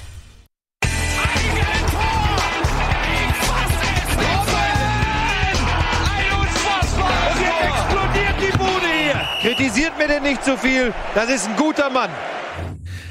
Herzlich willkommen zurück. Äh, Gerade eben haben wir mit Werder Bremen so ein bisschen den Abstiegskampf eingeläutet und den setzen wir jetzt fort mit der Begegnung Eintracht Frankfurt gegen den ersten Fußballclub Köln. 2 zu 4 ist das Endergebnis. 2 zu 0 stand zwischendurch mal für Frankfurt, hat man gedacht, so ja, das war zu erwarten. Frankfurt ähm, gewinnt dieses Spiel. Und dann ist aber klar geworden, boah, die Körner in Frankfurt sind wirklich ausgegangen. Köln äh, konnte das Spiel rumdrehen. Man hatte wirklich das Gefühl, okay, Frankfurt braucht ganz, ganz dringend die Winterpause. Mhm. Äh, die sind, gehen richtig auf den Zahnfleisch und Köln durch den Trainerwechsel ermutigt. Wir kennen ihn alle, Gistol, der Retter. Der Retter der Herzen. der äh, scheint jetzt in Köln tatsächlich ähm, zu zünden. Äh, sodass Köln sich jetzt mit sechs Punkten aus den letzten beiden Spielen doch so aus, aus dem Gröbsten erstmal so ein bisschen freibuddeln konnte noch. Ähm, fangen wir mal aber trotzdem mit Frankfurt an. Ist euch so ein bisschen die Euphoriekurve von, von Etienne im Chat aufgefallen? Wenn ich jetzt so als Startpunkt, die ist an mir vorbeigekommen bin. Kurz vor dem Startpunkt ähm, Foto mhm. von Jovic mhm. mit seinen Eintracht-Buddies. Mhm. Und wenn wir dann so das Spiel als Endpunkt nehmen. Ich glaube, es so gab bisschen, diverse Beleidigungen. Sowas. Da kannst du, ich glaube, auf der Kurve kannst du halt echt eine, einen Super-G starten, weil das wird sehr steil. Mhm. Das war Aber schon so ein leichte Euphorie zu spüren. Jovic, oh, da könnte morgen was kommen. Foto, toll. Und dann Beleidigung trifft, ja, das war. Er war harmlose Beleidigung, ja. ja. Aber er war, er war Aber es ist alles durchbeleidigt worden. Alles. Ja. Also er war nicht zufrieden, sagen wir es so. Er war sehr unzufrieden. Ich es ist auch, ich, auch ja. zu Recht. Man muss es auch mit ihm da sagen, er ja. hat zu Recht. Ich habe es mal 90 Minuten geguckt, das Spiel, und das war nicht. Er war, ich war vorher, vorher mit ihm in, äh, in Star Wars tatsächlich. Erzähl und, doch mal, achso. Und dann, und dann Erzähl doch mal das Ende. Er hat sich total, War er denn euphorisch nein, er hat sich total gefreut. Er hat gesagt, geil, jetzt Star Wars gucken und danach die Eintracht. Und ich rede natürlich jetzt nicht über Star Wars, aber sein Gemütszustand nach, dem, nach der Eintracht war nicht so, wie er sich das vorher vorgestellt hatte, glaube ich, bevor, bevor der Film losging. Ähm, also das war dann am Ende nicht so schön. Also erst Star Wars, dann Eintracht? Mhm. Genau. Okay. Ja, also ähm, Könnt ihr nachher bei Kino Plus die Meinung von Etienne zur Eintracht sehen? Läuft heute Abend Star Wars Ganz Spezial. Genau, da äh, wird heftig Deswegen ist er übrigens nicht hier. Nicht? Deswegen genau. ist er nicht hier, weil er das Star Wars Special uns vorgezogen hat. Ja, und dreht ich dort über die Eintracht wahrscheinlich. Ja, wahrscheinlich. die haben mir den Film versaut. Kannst von ausgehen. ja, also ähm, lass uns kurz mal wirklich über die beiden Spiele. Bei Frankfurt habe ich das Gefühl, wirklich schon seit, seit einiger Zeit, die haben jetzt ja auch Euro-Quali gespielt und so einem DFB-Pokal und so weiter und so fort. Ähm, Eddie beschwert sich immer, Hütter rotiert nicht, die Spieler gehen auf dem Zahnfleisch und trotzdem wird da nicht rotiert und so weiter. Und das hast du jetzt aber auch wieder gesehen. Ähm, am Anfang wirklich dann noch 2-0 Führung gegangen. Es waren gleich zwei Standards sogar auch wieder Hinteregger getroffen und so. Ähm, und dann hat nach hinten raus Köln einfach mehr Körner gehabt, vielleicht auch mehr Willen gehabt. Ähm, Tobi, Mann der Zahlen?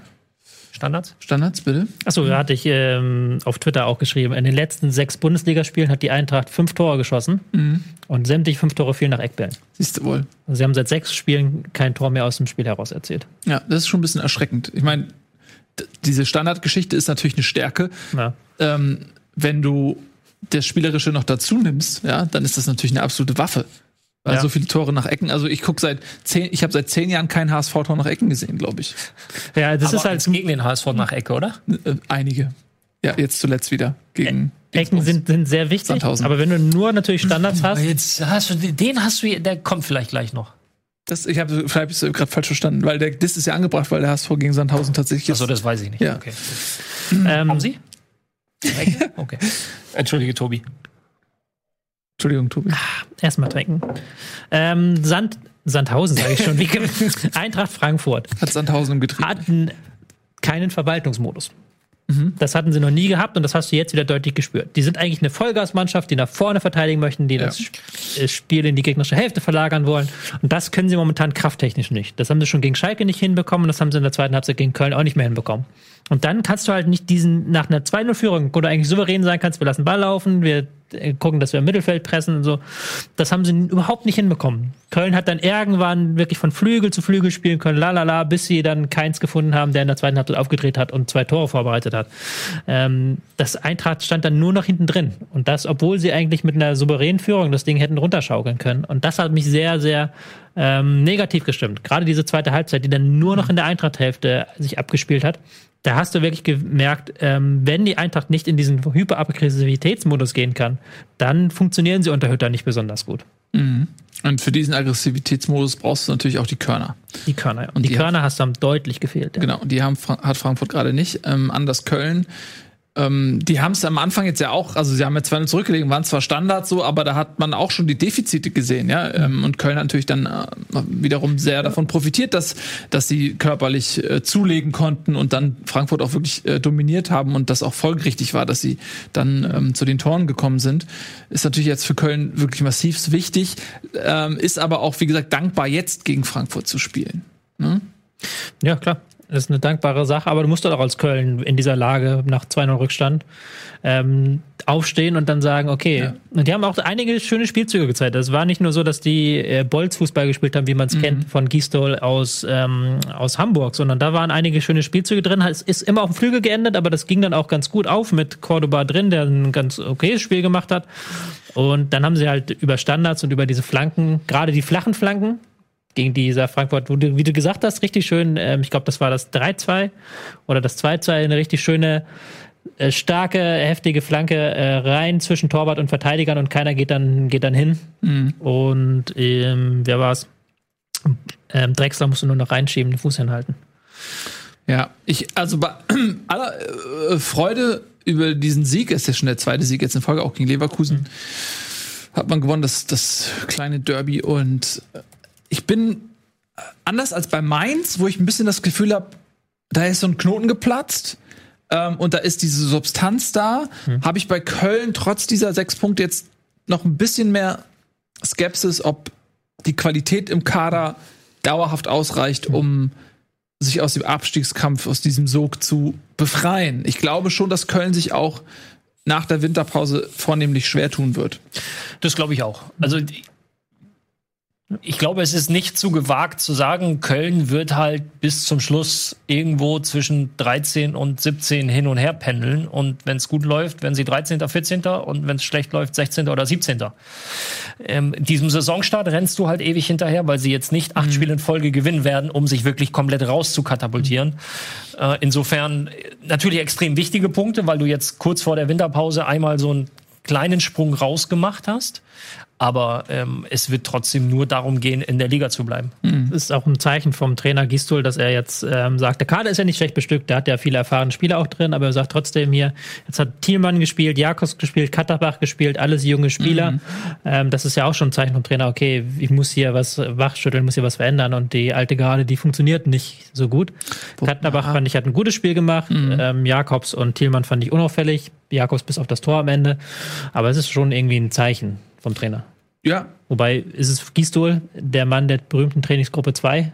Also mhm. kann auch ein, einfach seine Methode sein unter ihm. Hat er beim HSV auch, glaube ich, gemacht, dass er so ein paar Spiele aussortiert hat, als er gekommen ist.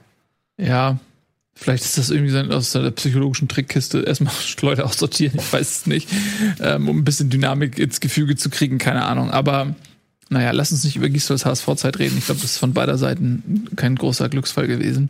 Auch für ihn sicherlich war das nicht so schön. Ähm, ja, also freut mich für Köln, aber ich glaube, sie werden es schwer haben und Frankfurt ähm, muss ganz, ganz dringend in die Winterpause und sich da mal erholen. Vielleicht gar nicht so, also für sie tatsächlich, dass sie jetzt noch im, in der Euroleague weitergekommen sind, kann vielleicht tatsächlich auch eher schwierig werden am Ende noch. Ne? Sollten wir, jetzt können wir ja drüber sprechen, vielleicht noch ein bisschen therapeutischer für Etienne werden in der WhatsApp-Gruppe? ähm, wir lassen ihn ja schon so ein bisschen nee. alleine mit. Nico, ja.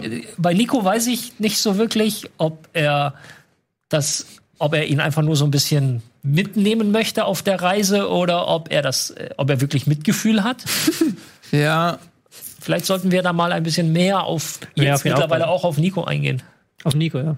Wobei Nico ja, ja nicht ganz so. Nico und Gunnar halten sich ja zurück. Ja, das stimmt. Aber das ist auch nur, weil die sich zurückhalten mit dem, was sie schreiben, heißt es nicht, dass sie es nicht auch genauso stark empfinden. Ne? Also ähm, das sollte man nicht unterschätzen. Jeder geht mit seiner Trauer anders um. Das ist genau so. Das heißt nicht, dass weniger Trauer vorhanden ist. Das heißt nur, dass sie anders gezeigt wird. Das ist richtig, ja. ja. Und deswegen sollte man durchaus auch Nico ähm, irgendwie beistehen in dieser schweren, schweren Stunde, ja. die dieser SV Werder Bremen zu verkraften hat. Ich glaube irgendwann mal, wenn wir das dann als PDF rausbringen, das wird der Verkaufshit. Die, der, Seit unser, ja, ja. unsere Gruppe. Der, der, ja, das glaube ich auch. Das können wir irgendwann mal schön verticken. Ähm, Bitte. Hab gestern Sky geguckt, in der Halbzeitpause dann die äh, Tore. Ja. Und da hat die Frau Britta Hoffmann hat äh, das Hector-Tor kommentiert mit einem Verschmitzen. Das war ein ganz schönes Hector. Und ich fand das so süß, wie sie dann das ganz verschmitzt kommentiert hat, so. Gedacht hat, sie hat jetzt den Monster-Gag gebracht. Ja. So. So, ich Ja, bin ein Sky-Moderatorin, ich bringe einen, einen, Ja. einen Wortwitz. dass wenn ein Fußballprofi ähm, das Wort Tor im Namen hat, dann wird er was wahrscheinlich bei jedem zweiten Tor aufs Brot geschmiert bekommen. Ja, das ist Aber- ja ähnlich wie bei einem Torwart, der Flecken heißt, Ja. mit blütenweißer Weste. Und, also, ja, aber Den Gag ist, würden wir nie bringen, muss man sagen. das No- no jokes wir würden nie, also im generellen Wortspiele nicht, aber sowas schon mal gar nicht. Aber ähm, ich durfte ja die letzten drei Jahre Premier League mit kommentieren. Mhm. Ähm, und da gibt es einen Spieler, der heißt Isaac Success. und der wurde meistens eingewechselt. Und manchmal hat er auch die Wende gebracht, den Erfolg. Ja. was machst du denn dann? Ja, ähm, es, du kannst es so oder so, egal ob wenn er die Wende nicht bringen, kannst du es ja dann Auf Deutsch schon schwierig. Ja. Jetzt bist du aber, dir vor, du bist in England. Ja, es ist schwierig, das Ja. zu umschiffen. Da kann man, da kannst du nur gegenfahren gegen diesen Felsen. aber gut, äh, Ja. solange wir nicht Football kommentieren mit diversen Kickern und interessanten Namen, Ja. D- Ähm, das machen wir aber auch irgendwann noch Wen mal. gibt's da? Ich bin kein äh, Football. Sam Ficken. Mhm. Das ist ein guter Mann. Guter Kicker. Ja, der hat einen strammen Schuss. Und er ist vor allem immer bereit. Also immer, wenn er gebraucht wird, Ist er da. ist er da. immer. Das ist dumm. Okay. Machen wir weiter. Wir haben noch ein paar Spiele Ja, vor der Brust. Spiele. Eisern Union gegen die ähm, äh, den Turn Turnsportgemeinschaft. Was? Turn- und Sportgemeinschaft? Ja, Äh, Hoffenheim? ist korrekt. ja. Ja. 0 zu 2. Ja, ey, Hoffenheim. Ich kann die, ich, ich weiß gar nicht mehr, was ich von denen halten soll. Mal Hümer hot. Wissen sie, glaube ich, auch nicht. Also, Was machen wir mit Union? 15 von 20 Punkten zu Hause geholt. ja, würde ich sagen, die eklatante Heimschwäche. Nee, ist natürlich Union, trotz dieser Niederlage jetzt, ist das absolut äh, eine richtig, Soll, richtig ja. gute ähm, Hinrunde für Union. Selbst wenn jetzt Feierabend ist, wenn sie die nochmal so wiederholen können, sind sie mit 40 Punkten super safe. Also das, äh, die sind eine absolut positive Überraschung. Ähm, Ich denke, dieses Jahr Mitte 30 Punkte dürften reichen, oder? Das ist, nee, ich, da wäre ich ganz vorsichtig. Also okay. Paderborn können wir schon abschreiben, so ein buchhalterisches Ding, was man schon abschreiben kann. So, es ist, tut mir leid. Ähm, äh, das ist nicht despektierlich gemeint, aber du hast ja auch vollkommen recht gehabt, ne? Also werden viel gelobt, aber Punkte kommen eben am Ende nicht dabei rum. Sie machen knallhart ihren Stiefel weiter, das finde ich super. Finde ich richtig, richtig gut, aber es wird halt punktetechnisch nicht, nicht mehr so viel bei rauskommen. Und dann kannst du aber auch nicht ausschließen, dass Bremen ja, wohl schockiert. Bei Köln und Düsseldorf würde ich es vielleicht. Äh, Du hast recht. ich habe es mir gerade noch mal angeguckt. Ich würde sagen, ja, vielleicht könnte das reichen. Gut, Ähm, aber wir waren jetzt bei Union Hoffenheim. Ja, was machen wir mit Hoffenheim, wissen wir nicht. Was machen wir mit Union? Ganz ordentlich bis hierhin. Absolut. Ganz ordentlich bis hierhin, wirklich äh, überperformt und ich hatte sie vor der Saison als Absteiger zusammen mit Paderborn fest eingebucht. Bin total positiv überrascht von Union und äh, gönne ihnen total den Klassenerhalt. Ich finde, das ist auch eine, eine Mannschaft, die mit ihrem ganzen Folklore die Liga auch bereichert und ähm, würde mir wünschen, dass sie drin bleiben. Ich muss sagen, zum konkreten Spiel kann ich nicht viel beitragen, habe ich nicht, Auch nicht, habe ich leider nicht so ein bisschen gesehen. Ja, ja, wir haben ein bisschen drumherum gewuselt, aber Mhm. ähm, Union ist natürlich die Riesenüberraschung. Da, da haben wir auch vielleicht dieses Ding, wo wir vorhin waren mit dem Thema spielerisches versus kämpferisches. Weil die kommen ja, die haben sich jetzt spielerisch verbessert, aber weil sie sich in die Saison reingebissen haben. Und weil sie dann halt dann nach und nach die Schritte machen konnten, um zu sagen, okay, jetzt spielen wir nicht mehr den ersten Ball sofort lang zu Anderson, sondern gucken wir mal, dass wir ein paar Mal hinten rumspielen können. Und da merkst du halt schon dieses Zusammenspiel immer, dass alles zusammenhängt. Es hängt ja sowieso immer alles zusammen. Äh, Wenn du dir am äh, Arsch ein Haar ausreißt, dann tränt dir das Auge. So. Detmar Kramer, alter Bayern-Trainer. Ähm, da merkst du schon, Psychologie und Taktik spielen auch immer einen Doppelpass. Boah, Doppelpass alleine, vergiss es. Sehr gut. Ja. Ja, puh. Dann lass uns doch, also wenn wir alle jetzt inhaltlich zu diesem Spiel leider nicht so viel sagen können, müssen wir jetzt ja auch nicht immer so drum herum tänzeln und das mit Phrasen irgendwie versuchen zu kompensieren. Augsburg, ja? Ein letztes, ähm, vorausschauend auf Freitag Hoffenheim gegen Dortmund. Ähm, Hoffenheim hat jetzt mit dem Sieg bei Union sich halt eine Situation erarbeitet, okay, holen sie was, gewinnen sogar. Hallo Europa, wir sind mittendrin im Rennen. Holen sie nichts, wird das zu dem passen, was du gesagt hast. Was fange ich mit Hoffenheim an? Ist halt so zu gut für unten, zu schlecht für oben. Ja, ja zu inkonstant für oben in, in erster Linie auch, ne? Weil ähm, die dann auch immer so komische Pleiten dazwischendurch reinschieben, wo du denkst, das ist einfach völlig unnötig. Also eher, naja, die reißen sich das selbst immer so ein bisschen ein. Ähm, Ähnlich wie Leverkusen. Ja, exakt. Und das ist eine Überleitung, dann nehmen wir dann meinetwegen auch Leverkusen zuerst. Ähm, Leverkusen gegen Hertha. Ja, letzte Woche gegen Köln verloren, zwei rote Karten. Jetzt Heimspiel gegen Berlin, was man eigentlich auch mal gewinnen kann. Wieder verloren. Die sind auch so ein bisschen, ja genau, ein bisschen wie Hoffenheim. Diese, diese Konstanz geht denen halt völlig ab. So, und das ist halt auch eine Änderung zur letzten Saison, wo sie dann, nachdem Bosch übernommen hatte, zumindest in den Spielen, die sie gewinnen mussten, auch abgeliefert haben. Und natürlich dann in den Duellen gegen die großen Clubs, da hatten sie oft das Nachsehen, vielleicht auch aufgrund des Spielstils. Aber diese Saison ist es so, dass sie halt gegen jeden auch mal verlieren können. Und das ist so ein bisschen neu und besorgniserregend. Haben jetzt auch in den letzten beiden Spielen gegen Köln und Hertha nicht so viel aus ihrem Ballbesitz gemacht, wie man das von ihnen gewohnt ist. Und äh, dann ist jeweils die Taktik von Köln bzw. Hertha aufgegangen, mit schnellen Gegenstößen zu arbeiten. Ich fand aber auch, dass man muss Hertha hier ein Kompliment zollen. Die haben wirklich gut gegengehalten. Die haben ähm, sehr kompakt gestanden im Mittelfeld, aber haben auch ihre Außenstürmer endlich mal gut eingebunden bekommen. Ich finde, Luke Bacchio auf Außen gefällt er mir besser als im Zentrum. Ähm, und ich finde das gar nicht am Ende hätte auch 0-0 ausgehen können, aber ich fand das 1-0 auch okay, das Ergebnis. weil wir eben über Zahlen und Statistiken und Korrelationen und so gesprochen haben, ist Leverkusen halt nicht wiederum so ein geiles Beispiel dafür, dass eine Zahl an sich halt relativ wenig aussagt. Die. Mannschaft mit dem meisten Ballbesitz in Europa, die Mannschaft mit den meisten Torschüssen in Europa, jetzt die fünf Top-Ligen. Aber dann haben sie halt wirklich Spiele zwischen, wo du dir so denkst, ja, was, was bringen euch 24 zu fünf Torschüsse? Wenn die alle aus der zweiten Reihe kommen und sie halt nicht in den Strafraum kommen. Ja. Also sie wollen ja auch die, die Dinger mal abschließen relativ früh. Es ist, Genau. Man nennt es in Statistikerkreisen Shot-Spamming, weil sie halt die, weil sie halt viele Schüsse wählen, die aus schlechten Positionen kommen. ist die Taktik, die, ähm, das weiß ich aus Erfahrung, die wählt Nils bei Call of Duty. Also einfach, Shot-Spamming. Das bei mir, ja, genau. irgendeiner wird schon treffen. Irgendwer schon, ja, ich bin tatsächlich sehr gut bei Call of Duty. Es gibt ein aktuelles Video dazu, könnt ihr euch angucken. Ähm, bei uns dann äh, Simon. Wieso haben wir eigentlich noch nicht zusammengespielt? Ich habe ehrlich gesagt zum ersten Mal da Call of Duty gespielt.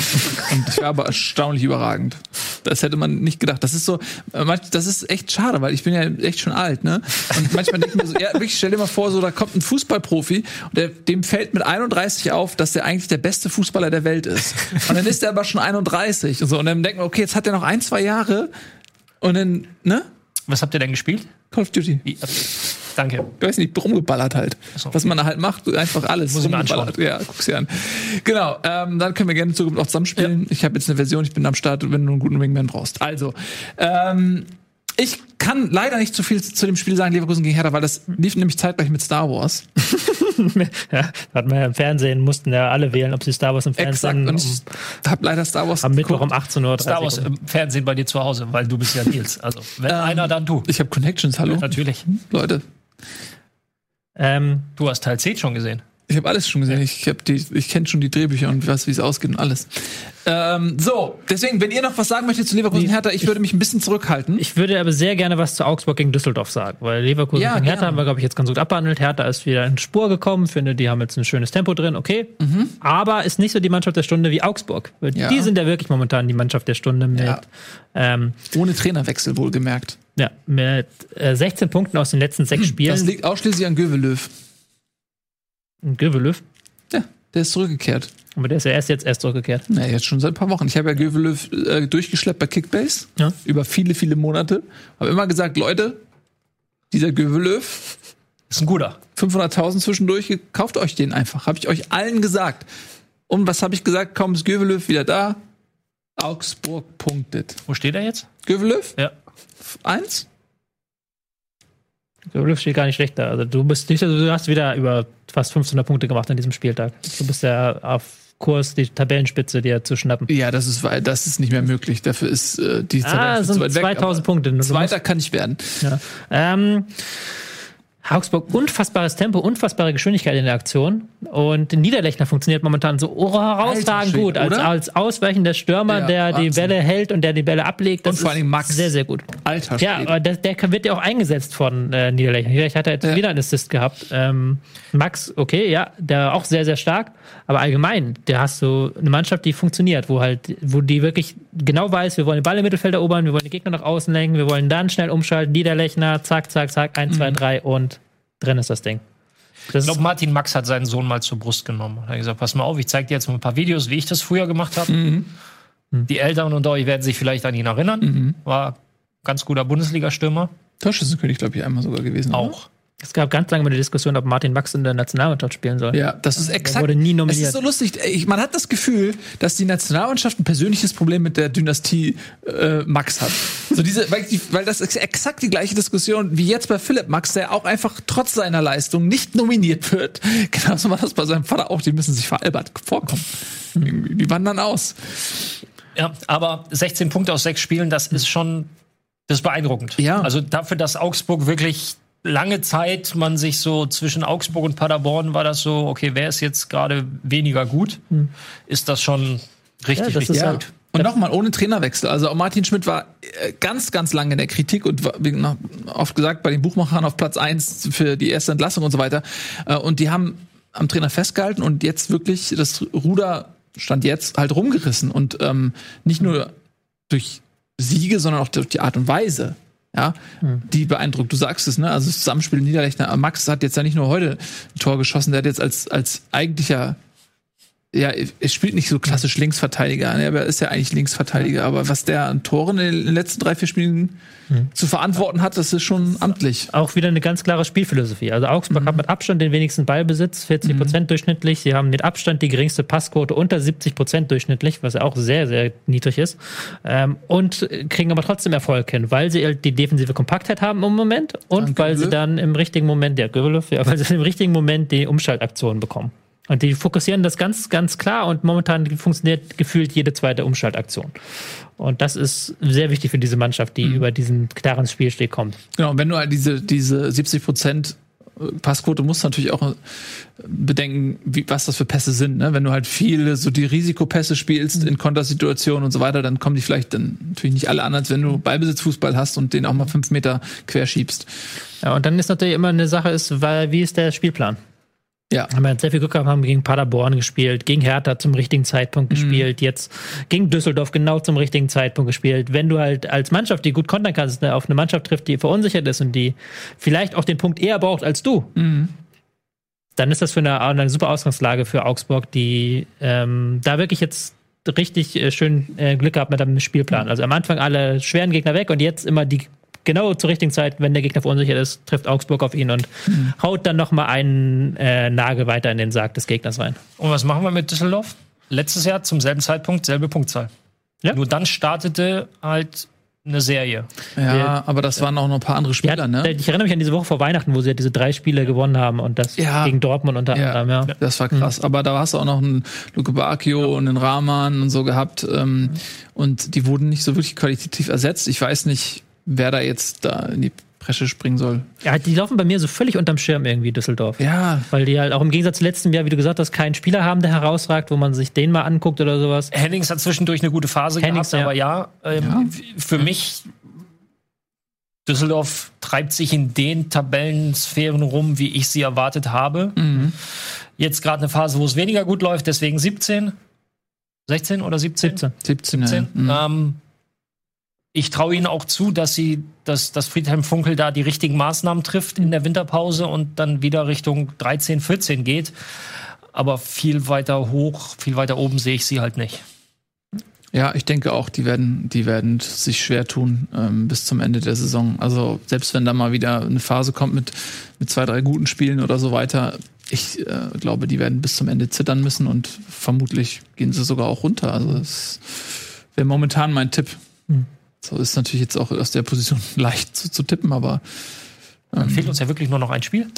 ja, und das ist tatsächlich Gladbach gegen Paderborn. Und, ähm, das ist so ein bisschen ähnlich wie vielleicht auch Freiburg gegen Bayern, so auf einem anderen Niveau, aber äh, Paderborn hat auch ein gutes Spiel gemacht. So, die haben Gladbach zeitweise sehr, sehr unter Druck gesetzt und äh, dass die das Spiel 2-0 gewinnen, ist zum einen auch ein bisschen Glück, ist vielleicht auch ein bisschen Cleverness, aber es ist auch die alte Narrative, dass Paderborn eben aus seinem Einsatz nichts macht.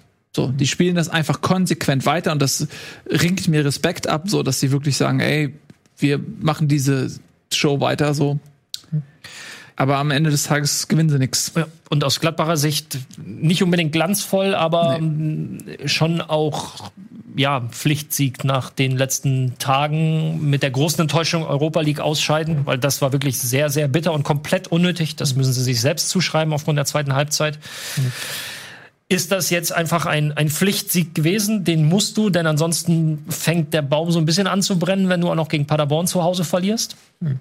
Und sie haben jetzt am Wochenende, hilf mir kurz, wen haben sie? Paderborn? Nee, Gladbach. Ähm, relativ, ich gucke nochmal. Äh, Hertha. Bei Gladbach Berlin. gegen Hertha. Boah, das ist auch nochmal Ja. spannend. Vielleicht die Hertha ja so ein bisschen auf dem Herbstmeisterschaft. grünen Ast, wie wir eben, oder am auf- aufsteigenden Ast, wie wir festgestellt haben. Die Herbstmeisterschaft ist drin, wenn, aber muss man sagen, trotzdem. Für, Ich würde für es anders Gladbach. Für Gladbach, weil äh, Leipzig Leipzig, gegen tut sich traditionell schwer mit Augsburg. Augsburg ist so nicht der Lieblingsgegner und wenn Augsburg dann einen Konter durchführt oder 0-0, könnte ein Sieg reichen. Aber, aber- Ja, und für Gladbach einfach die Möglichkeit, aber einer guten Hinrunde mit einem fetten Schönheitsfehler, dem Ausscheiden aus der Ja, Mann, oder fetten Entschei äh, also äh, fetten äh, äh, was soll ich jetzt sagen? Schönheitsfehler. ist fast zu wenig. Ja, aber Debakel. Schon, ja, na, Debakel ist dann wiederum zu viel, aber es ist halt schon extrem bitter, Ja. ähm, da noch mal so einen positiven, zumindest ein positives Ende zu geben, ähm, damit du, damit du da mit einem guten Gefühl in die in die Rückrunde starten kannst. Ein Aspekt möchte ich noch aufgreifen, weil ja auch manchmal, wenn ich so durch die sozialen Netzwerke scrolle, wird dann dieser Vergleich gemacht, ja, ist alles okay, aber sie haben jetzt nur einen Punkt mehr als zur vergangenen Saison zum selben Zeitpunkt. Zum selben Zeitpunkt hatten sie 33 Punkte unter Hacking letztes Jahr, jetzt haben sie 34 Punkte. Ja. Aber ich glaube, dieses 1 zu 0, dieser Treffer zum 1 zu 0 versinnbildlicht, warum die Leute halt in Gladbach auch so begeistert sind von dieser neuen Art des Fußballs. Wo sie halt direkt vom Anstoß weg die gesamte Mannschaft vorrückt, die gesamte Mannschaft darauf gar keinen Raum zum Atmen in Paderborn lässt und dann den Ball erobert und irgendwie nach 20 Sekunden den Führungstreffer dann zum 1-0 erzielt. Ball erobert, zack, schnell weg. Und das hast du halt die letzten, letzten Jahre auf Gladbach nie gehabt. Dieses enorme Tempo, dieses Einsatz nach vorne wegspielen. Ähm, ich glaube, das ist das, was die Fans auch so begeistert, jetzt, ganz ab von den Ergebnissen, dass man jetzt hier einen neuen Spielstil etabliert hat, der sehr viel spektakulärer ist als das, was man aus der Vergangenheit gewohnt ist. Und vielleicht auch so ein bisschen ideenreicher, kreativer, dass du halt dann wahrscheinlich dann wirklich sagst, so, ey Leute, pass auf, jetzt, jetzt in der Situation, jetzt gehen wir einfach alle rauf, komplett, wir stürmen die einfach mal. Weißt du, dass man einfach mal so ein bisschen um die Ecke denkt.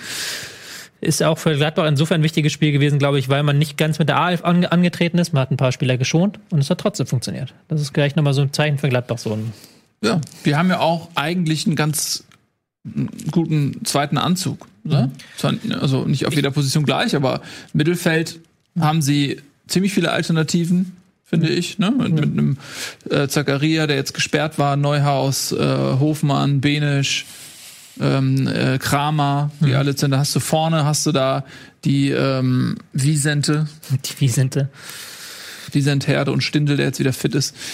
Ja? Ich habe äh, vor dem Spiel gegen Başakşehir ja relativ lange mit Marco Rose telefoniert als Vorbereitung auf das Spiel und da haben wir auch über diese Rotation gesprochen. Ähm, also er sagte, er macht das nicht nur, damit er nachher sagen kann, ja, aber ihr habt doch alle gleich viel gespielt, sondern einfach, weil er den, weil er momentan auch diese Situation hat, dass eben sehr viele funktionieren, nicht nur 8, 9, sondern eher 14, 15, 16, 17 Spieler, die du wirklich bringen kannst jederzeit, ohne ein schlechtes Gefühl zu haben, ohne das aus ähm, ich mache das jetzt einfach nur, damit du dich, damit du auch mal spielst, sondern einfach zu sagen, okay, ihr spielt, weil ihr genauso gut seid wie die anderen. Die anderen brauchen jetzt oder der oder der braucht jetzt auch mal eine Pause. Und ähm, das ist eine sehr positive Situation. Hat gegen Başakşehir hier nicht so 100% optimal geklappt. Jetzt gegen äh, Paderborn wieder besser. Und ähm, wenn du aber natürlich auch so dieses fast schon Überangebot hast an Spielern, die in einer sehr guten Verfassung momentan sind, dann musst du es halt auch machen. Und ähm, zumindest das Spiel hat ja äh, funktioniert. So ist es. Die Sendung hat auch fantastisch funktioniert. Was in erster Linie an euch beiden lag. Vielen lieben Dank, Ralf, dass du da warst. Äh, Tobi, vielen lieben Dank. Und vielen lieben Dank euch fürs Zuschauen. Das war Bundesliga heute in einem improvisierten Sonderset. Und Bundesliga Wa- 2019. 2019. Weiter geht es schon am 13.01., also eine Woche Ja. vor Rückrundenstart. Dann werden wir ähm, nochmal so eine Bilanz der Hinrunde ziehen und auf die Rückrunde vorausschauen und unsere schönen Awards vergeben, die wir jedes Jahr im Winter vergeben. Ganz genau. Da freuen wir uns sehr drauf. Also am 13.01. sehen wir uns dann wieder. Euch einen, ein wunderschönes Weihnachtsfest, einen guten Rutsch ins neue Jahr. Für alle Leute, die kein anderes Rocket Beans mehr konsumieren, ähm, sondern ausschließlich Bundesliga. Und das sind viele tausend von euch. Deswegen tschüss, macht's gut. Bis zum nächsten Jahr.